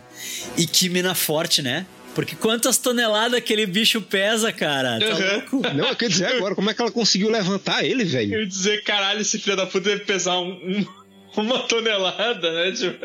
Eu achei engraçado quando ele começa a correr pra descer a escada, ele parece uma senhorinha correndo pra pegar ônibus, velho. Porque ele não, tem, ele não consegue se locomover. uma senhora obesa correndo pra pegar ônibus. Aí teve a cena do, do, do Ed Shonine lá é. caindo da escada, né, cara? É, é, é muito triste. Exato. É, e... É muito e o pezinho, assim, chorando, o pezinho tremendo. Chorando, é. esperneando, assim, tipo uma criança. Muito bom. Falasse agora em cena triste, eu lembrei de uma coisa mais triste ainda. A gente pulou a parte que, do confronto no banheiro, né? Que quando o, o Dick Jones tá lá defecando enquanto o Bob tá, tá urinando, o cara sai mijado, né? O cara, ah, tem o cara que fazer... sai mijado, tem que ir lá, corta o mijo tem que lá ter uma reunião. É. Aí me, me chamou a atenção o seguinte: Dick tava defecando. E quando ele levanta, ele não limpa o cu, ele levanta a calça e sai fedendo a merda. Exatamente. Que nojento, velho. Ele, é, ele se acha tão fodão que ele não precisa nem se limpar. Eu não né? toco o meu próprio ânus. Tu não sabe se no futuro a patente não tem um jatinho que limpa a bunda pra ti? Ou três conchas. Fica aí. É, ou três é. conchinhas. Fica aí o questionamento. Outra coisa dessa, dessa cena aí que a que a, a Luz salva ele, que ela, que ela tipo, ela, ele tá caído, né? Ele tá tipo não tá caído ainda, né? Ele tá, tá meio, meio que, tipo, não tá conseguindo se mexer direito e ela dá um apoio pra ele. Ali ela tinha que ter ido ao chão, né? Na hora que ela deu o apoio pra ele, ele jogou o peso dele sobre ela, ela tinha que ter ido ao chão. Mas tudo bem. E aí depois ela bota ele no banco de trás do carro, né? Ela bota ele, tipo, meio que deitado no banco de trás do carro. E vai embora. Como que ela tira ele do carro? Exato! Ela, deu, ela capotou o carro, ele caiu, sei lá, foi Velozes e Furiosos. Ela fez tipo nos, nos filmes de Bollywood, assim, sabe? Ela É subiu uma rampa, mesmo. saiu girando assim e abriu a porta do carro, tá ligado? Isso me lembrou também uma cena que foi acidental, que você, se você não prestar atenção, você não vê, mas quando o Robocop cai na, na sala do Dick Jones, ele mete a mão em cima da mão do Dick Jones, ele devia ter quebrado a mão dele todinha. Sim. O ator dá uma puxadinha assim pra ninguém notar. Ninguém ouviu, viu? Até que esse jeito tudo quebrado aí, da... Safadeza. Mas pra mim essa, esse é o momento, né, do, do filme em que ele recobra a humanidade por completo, assim. Sim. Que é o momento em que ele tira a máscara, né? Essa cena que ele tira a máscara tem duas coisas. A primeira é que é bizarro como o- a parte do queixo do pescoço some sem explicação, não é igual as pinturas ao redor do olho do Batman. Eu ia perguntar isso. Pra onde que vai o queixinho quando ele tira a máscara? O troço retrai? Né? Será que o bagulho retrai e vai pra aquele, aquela gola do, do pescoço, assim? Seria legal, sacou? É, porque tipo, pensa Faria que ele tira a máscara, ele tira a máscara e o troço retrai. Quando ele bota a máscara, o bagulho Ele volta. sobe de novo, assim. É. Queixinho Tem, sobe. tem uma, uma das séries de TV que passa, eu achei até a imagem aqui agora pequenininha, mas tem uma das séries de TV que mostra ele com a parte do queixo, e, mas sem o capacete, e é horroroso. O negócio some outra coisa, é quando ele começa a desparafusar o, o, a- o capacete, que Lois para e fica olhando, ela olha o tamanho do parafuso, diz, eita porra, o que fizeram com esse sujeito? Porque pro cara colocar um parafuso desse na cabeça, bem ele não tá não. E é muito bom que ele fala pra ela, ó. ah, talvez tu não vá gostar do que tu vai ver agora, né? Eu, eu vou confessar que eu nunca tinha me, me tocado até depois de adulto. Duas coisas. A primeira é que a cara dele é grampeada em cima da cabeça do robô. Grampeada. Grampeada. E, É, e tem a cara, cicatriz do tiro na Bizarro. cabeça. Era esse que eu ia falar agora. A cicatriz do tiro, que eu não sabia que era, eu não lembrava que era o tiro.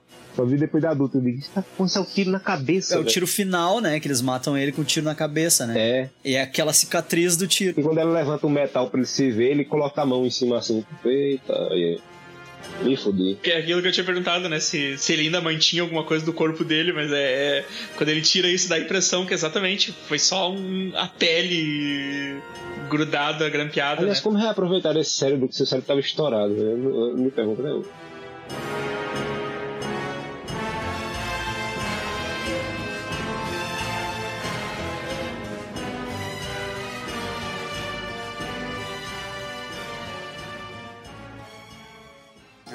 like what you're going to see. Murphy had a wife and son. What happened to them?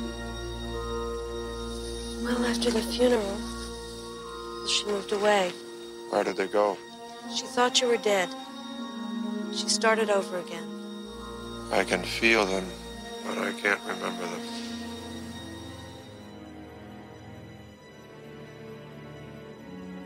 Pra mim é bem emblemático, assim, sabe? Tu vê que, que tem um progresso, né? A- o primeiro ato é, é ele perdendo a humanidade, né? Deixando de ser humano, morrendo e se tornando a máquina. O segundo ato é, é o, o intermediário, né? Tipo, ele, ele descobrindo, opa, mas eu era humano, né? E o terceiro ato é ele, ele recobrando a humanidade completamente, assim, sabe? Tipo, tanto que a porra virou pessoal, né? Tipo, ele. Quando ele tira o capacete e ele revela o rosto dele, que é o último. É o último resquício de humanidade que ele tem, é o rosto dele, né? É a última peça de- corpo humano que ele tem, é aquele rosto, assim. Então ele. É ali que tu vê que ele deixa de ser o Robocop e ele se torna o Murphy de novo, né? Tanto que, que ele ah, sai pra se vingar dos caras, não é nem prender os caras, né? É se vingar dos caras. É, ne- nesse momento ele já tá totalmente. É, tanto que o. Ele fala pro Clarence, né? Quando ele encontra o Clarence, ele fala: Eu não vou te prender, eu vou te matar. Ele, tá, mas que porra é essa? Como assim? Tá levando pro pessoal? Ele disse, agora é pessoal. Levando pro pessoal. Sim. E aí que a gente tem a cena mais nojenta do mundo, que é o, que é o cara caindo. O cara, tipo, entrando num. batendo com, com a van num tonel de ácido, de lixo tóxico. Despejo tóxico, cara. Isso aí me traumatizou tanto, bicho, porque eu tinha, eu tinha muito medo de qualquer coisa que tivesse relacionada com ácido, tá ligado? porque, caralho, velho, tu não pode encostou no bagulho, tu começa a derreter já instantaneamente. O cara derreteu, meu. O cara derreteu, foi animal, assim, muito lindo. Cara, que trabalho de maquiagem fudido. Muito bom, porque todos os detalhes, até, até os dedinhos, dedinho dele derretido, tudo derretido. Olha o osso de fora. é o melhor zumbi de, filme, de um filme de não zumbi. É, cara, exato. Que não está morto. Me ajuda, me ajuda. Cara sai de perto de mim, que nojo. Quero melão. e aí, quando ele é atropelado, que a cabeça dele tipo, a cabeça dele rola que nem uma bola de futebol, assim, tipo, mais lindo que hereditário, assim. Quando ele vai andando pra frente do carro, assim, é. É, é, é um negócio apavorante, assim. Uhum. O cara, Ele encosta no cara que o cara faz. o carro ter atropelado ele foi, foi a melhor coisa que aconteceu pra é a ele. melhor ajuda que ele podia ter tido. Quando ele encosta no leão, que ele. É, não encosta em mim! Pelo amor de Deus. Exato.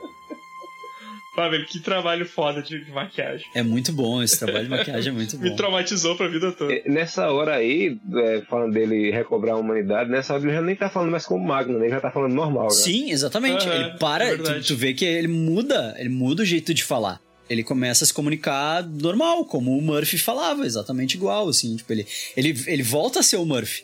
Ele volta, tipo, mesmo que ele não lembre de tudo, né? Mesmo que ele não se lembre de tudo que ele fala pra Lois, né? Tipo, ah, eu, eu consigo sentir a minha família, mas eu não consigo lembrar deles. Ele tá falando isso de um jeito totalmente humano, assim. Isso é uma coisa que sempre me tocou no filme, desde, desde sempre, assim, desde, de- desde piada, desde adolescente, assim, tipo, foi uma coisa que sempre me, me tocou do, do filme, foi isso, assim, foi, foi essa recuperação da humanidade dele, dele passar de máquina pra humano de novo, assim. É muito legal, é muito. Ah, o, o ator é muito bom, cara. Peter Weller é muito bom. Tá louco. Exatamente o que eu falei. Ele, ele muda a forma como ele tá, até o jeito que ele fala. Tem né? até uma, uma coisa que é uma bobagem que ele faz quando ele, antes dele sair pra pegar a galera, que ele engatilha a, a arma dele e ele faz uma careta de força. Pode ter sido porque o ator tava tendo dificuldade com aquela luva medonha de borracha, né? porque ele voltou a, a ser mais humano, porque ele fez uma forcinha ali, ele, faz, ele dá uma, um- uma caretinha. Dick Jones is wanted for murder. This is absurd. That thing is a violent mechanical psychopath. My program will not allow me to act against an officer of this company. These are serious charges. What is your evidence? I had to kill Bob Morton because he made a mistake. Now it's time to erase that mistake.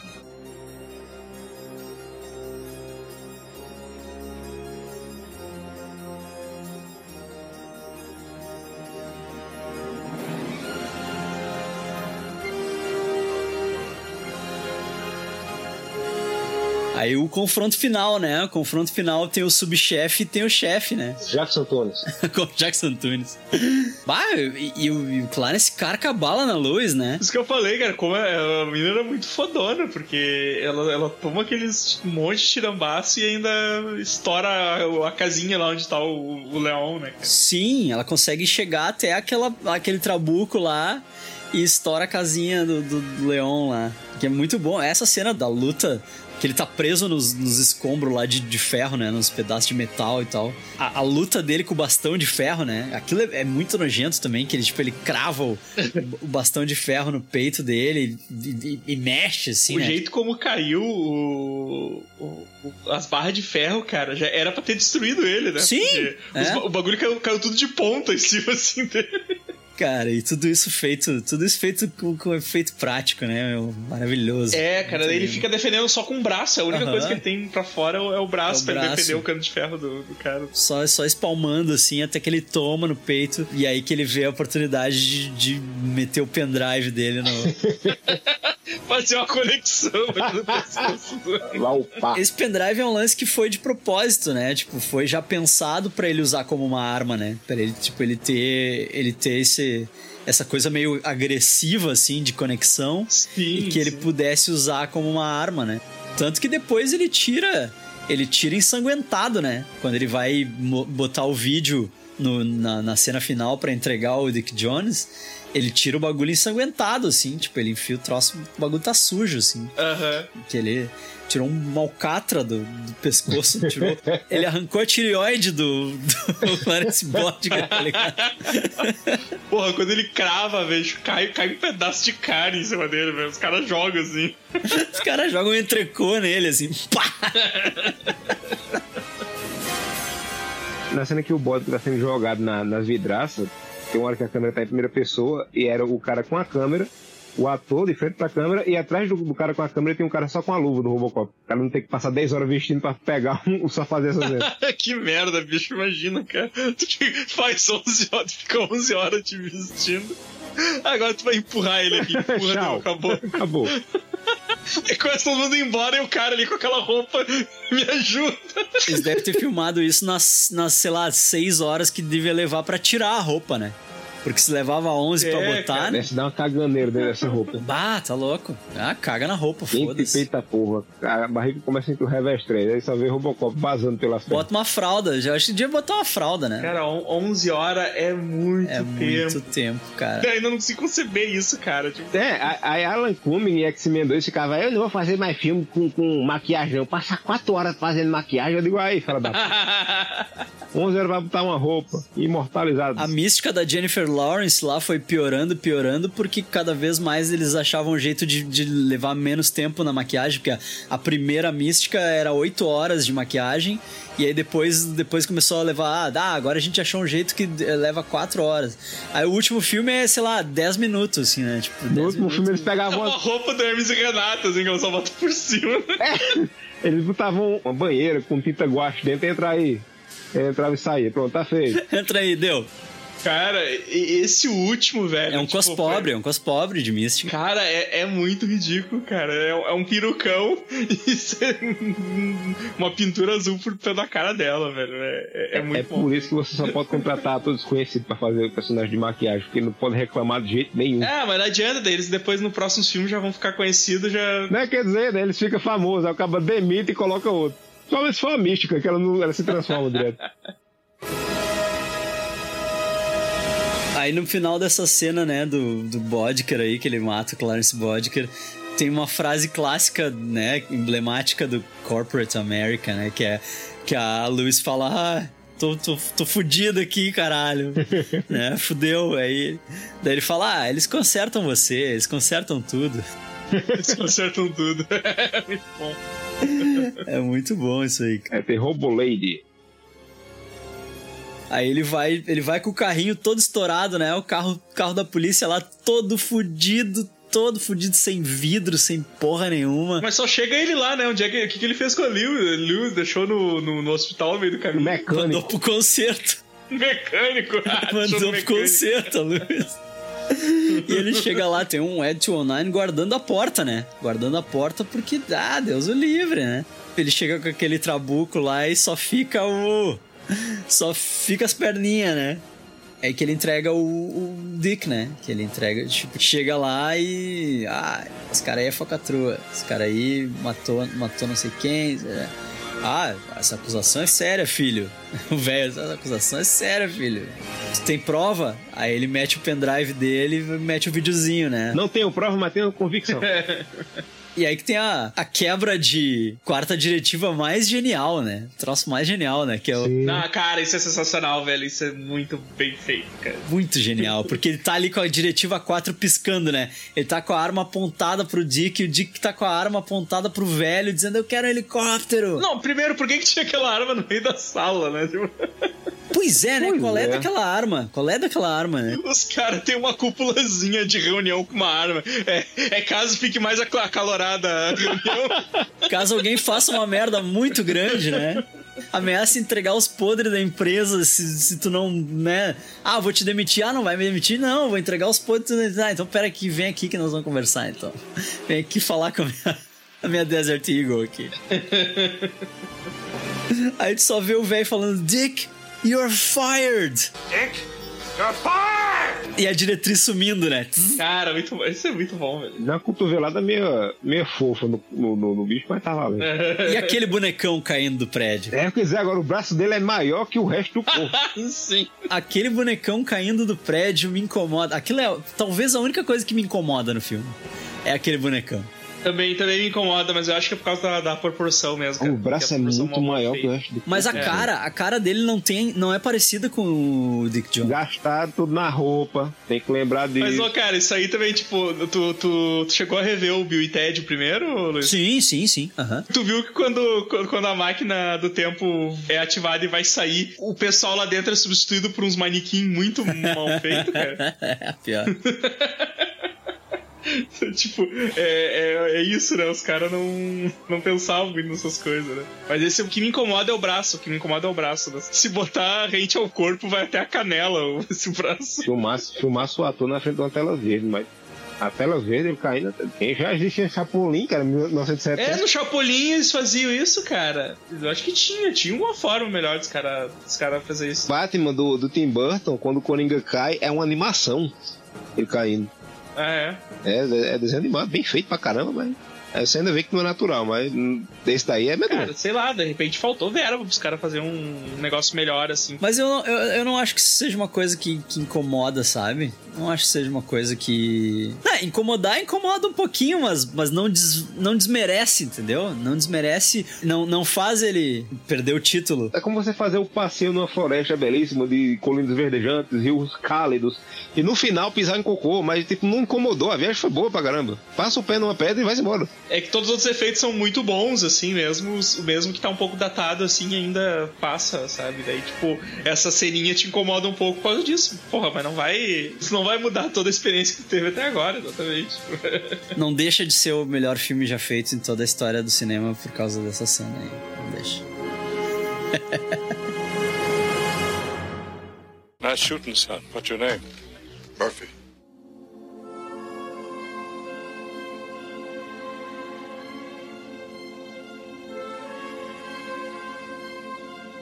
Aí tu tem a confirmação de que ele recobrou a humanidade dele, porque o, o velho pergunta o nome dele, né? E tem um momento do filme que a Luz pergunta o nome e os executivos da OCP, lá o Bob Morton e o outro cara, eles falam: O que, que tu falou com ele? Ela diz: Eu só perguntei o nome dele. Aí ele fala: Ele não tem um nome, ele é um produto, ele tem um programa, ele não tem um nome. E aí no final o, o dono da OCP, né, tipo, o presidente da OCP pergunta o nome dele, né? Então, tipo, se isso é prova maior de que ele recobrou a humanidade dele, né? É o cara, tipo, perguntar o nome dele, né? O cara que sabia, tipo, né? Tipo assim, ah, o cara podia muito bem dizer, ah, Robocop, tá, valeu aí, Robocop. Mas não, qual é que é teu nome, filho? né? Boa pontaria, filho, qual o seu nome? E ele fala, Murphy. Na minha cabeça ele falava: Meu nome é Murphy, mas pra você é Robocop. Murphy pros amigos. Ô, cara, a gente não pode, ele não pode esquecer de mencionar aquele joinha do Johnson quando, depois que o Robocop tira no... Muito bom, cara, muito bom. Aliás, Johnson é o cara mais feliz desse filme. Ele ri quando o Ed, o Ed entra na sala. Ele ri quando o Robocop aparece. Ele ri de tudo. É um cara feliz. Ele curte a papinha do Robocop lá. É. Ai, parece comida de nenê. Todo feliz. Ele só tá com a cara de bunda. Ele tá com a cara de bunda quando o Robocop mostra o vídeo do, do Dick confessando. E aí ele fica com a cara, tipo, de putaço olhando pro Dick, assim, porque ele era meio que ele era amigo do. Ele era amigo lá do, do outro lá, né? Do, Do Bob, é. do Bob, É, né? do Bob, é. E aí, e aí quando o Robocop atira no maluco e atira pela janela, ele só dá aquele joinha. Assim. É muito bom aquilo, cara. ele aparece nos outros filmes também, né? Acho que no, no segundo, no segundo ele tá Aparece no segundo. Ele aparece no segundo.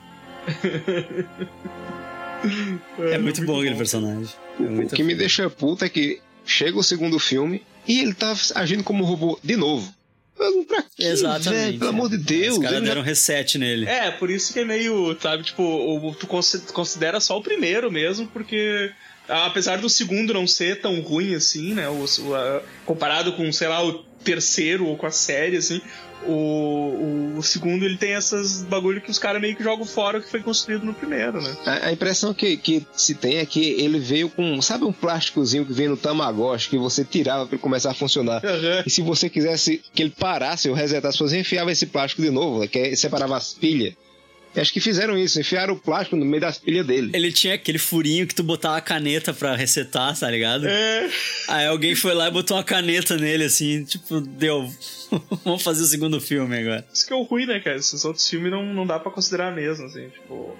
O, o primeiro é muito fechadinho nele mesmo. assim. Ele é uma história fechada com começo, meio e fim, não tem. é- A gente tem o final da história ali, sabe? O final da história é o, é o final da missão dele, que é, que é recuperar a humanidade dele, né? Ele res- ressuscitou, né? Depois disso, ele, ele deixou a polícia, foi trabalhar no McDonald's e ele servia hambúrgueres. E você via o Robocop com o uniforme do McDonald's e um chapéuzinho. Isso seria meu segundo filme. Mostrando dia a dia de Murphy, tentando se adequar à sociedade, longe da violência da polícia. Imagina. Tem cinema, séries e cultura pop em geral também tem burgers e o host é o Luiz. É o Geek Burger. Geek Burger. Geek Burger, segundas no superamiches.com.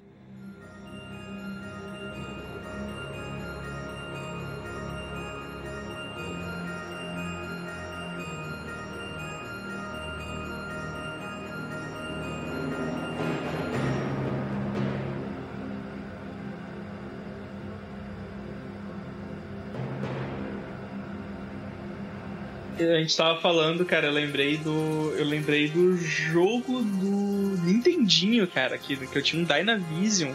Eu lembrei do jogo do Robocop, cara. Cara, Eu acho que eu não passava da segunda fase, tá ligado? Mas eu achava. o jogo de fliperama do Robocop, o, o jogo de fliperama é um dos jogos mais difíceis que tem, meu. É impossível, é impossível. O cara que fala que virou com uma ficha aquele jogo, não tem como, meu. É muito impossível. é tiro vindo de tudo que é lado, assim, tá louco. Vocês já viram o, a, a action figure do. Baseado na pintura do jogo? Não sei se é do 2 ou 3. Esse aqui eles pegaram um boneco e fizeram a pintura para o sombreado parecer com a, a pintura do jogo. Aí ele é azul. Ah, que legal. sim. Ele é mais azulado, né? Falar em pintura, tá ligado que eh, eles tinham muito problema com iluminação, né?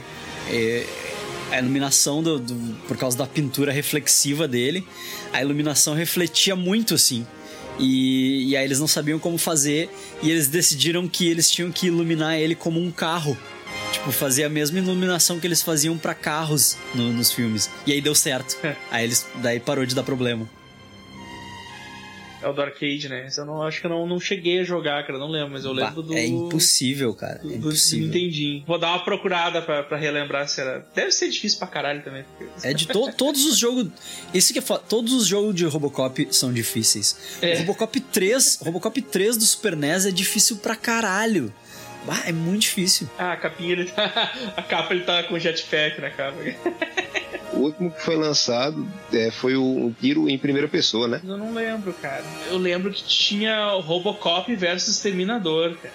Ah, tem esse aí também. Gerou. Aliás, os videogames eles conseguiram fazer sequências melhores do que os filmes que existem como sequência dos filmes, tipo é, Robocop versus Terminador. Tá? Não sei se era planejado pra ser um, um filme. O Frank Miller escreveu o roteiro e acabou virando um HQ, Eles né? tinham ideia e nunca saiu. É. Eles tinham ideia de fazer um filme, porque os dois, as duas franquias eram do- da Orion, né? Então eles tinham ideia de fazer um filme dos dois, né? Um mashup dos dois. E nunca rolou. Aí acabou virando aquele quadrinho que a. a não sei se foi a Marvel, foi a DC que publicou. Foi a Marvel, eu acho. Eu tenho aqui em algum Acho que lugar. é Marvel. Não, seus burros, foi a Dark Horse. Vamos ficando por aqui, galera. Era isso, né, cara? Cobrimos todo o filme. É, é, passamos por tudo, falamos, várias curiosidades. Galera que nunca viu Robocop, vergonha de vocês. Pelo amor de Deus. Shame on you. É, shame on you. Não, é, mas exatamente, né, cara? Porra, tu, tu chegou até aqui sem ter visto Robocop? Puta, velho. Já, já era pra ter pausado e assistido. É, é. Tem uma, é uma série de filmes que eu assisto todo ano. Um deles é, o, é Robocop, o outro é Duro de Matar. Eu tenho que assistir os dois, senão meu ano não está completo. É, eu assisto Robocop todo ano. Eu assisto uma vez por ano, no mínimo uma vez por ano. Eu não tenho muito essa cultura de pegar pra rever, assim, mas, mas é, é pe- pegar pra rever todo ano, assim. Mas é um daqueles filmes que se tá passando em algum canal, eu paro pra assistir, assim, né? Então, não tem como. Então é isso aí, cara. É isso aí, vamos ficando por aqui. Valeu, gurizada. Valeu, Amaro. Valeu, Evandro. Dá aquele recado pro pessoal que não conhece, né? Eu acessar o Super Amiches lá e conhecer todos os nossos podcasts. Tem podcast de tudo que é, tudo que é jeito, né? Tem, tem sobre livro, tem sobre.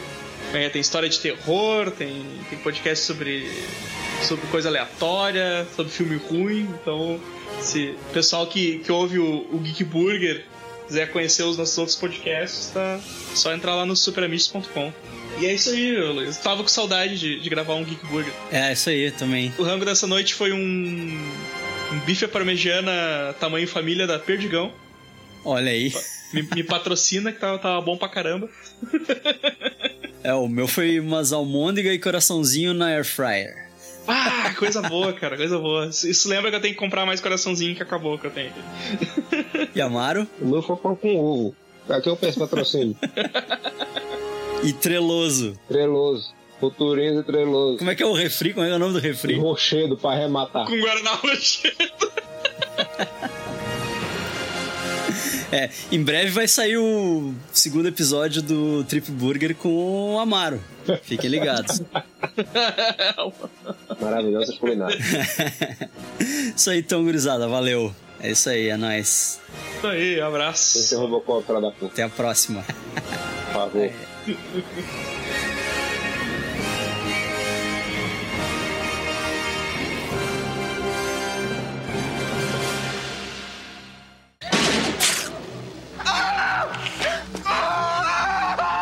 Your move, creep.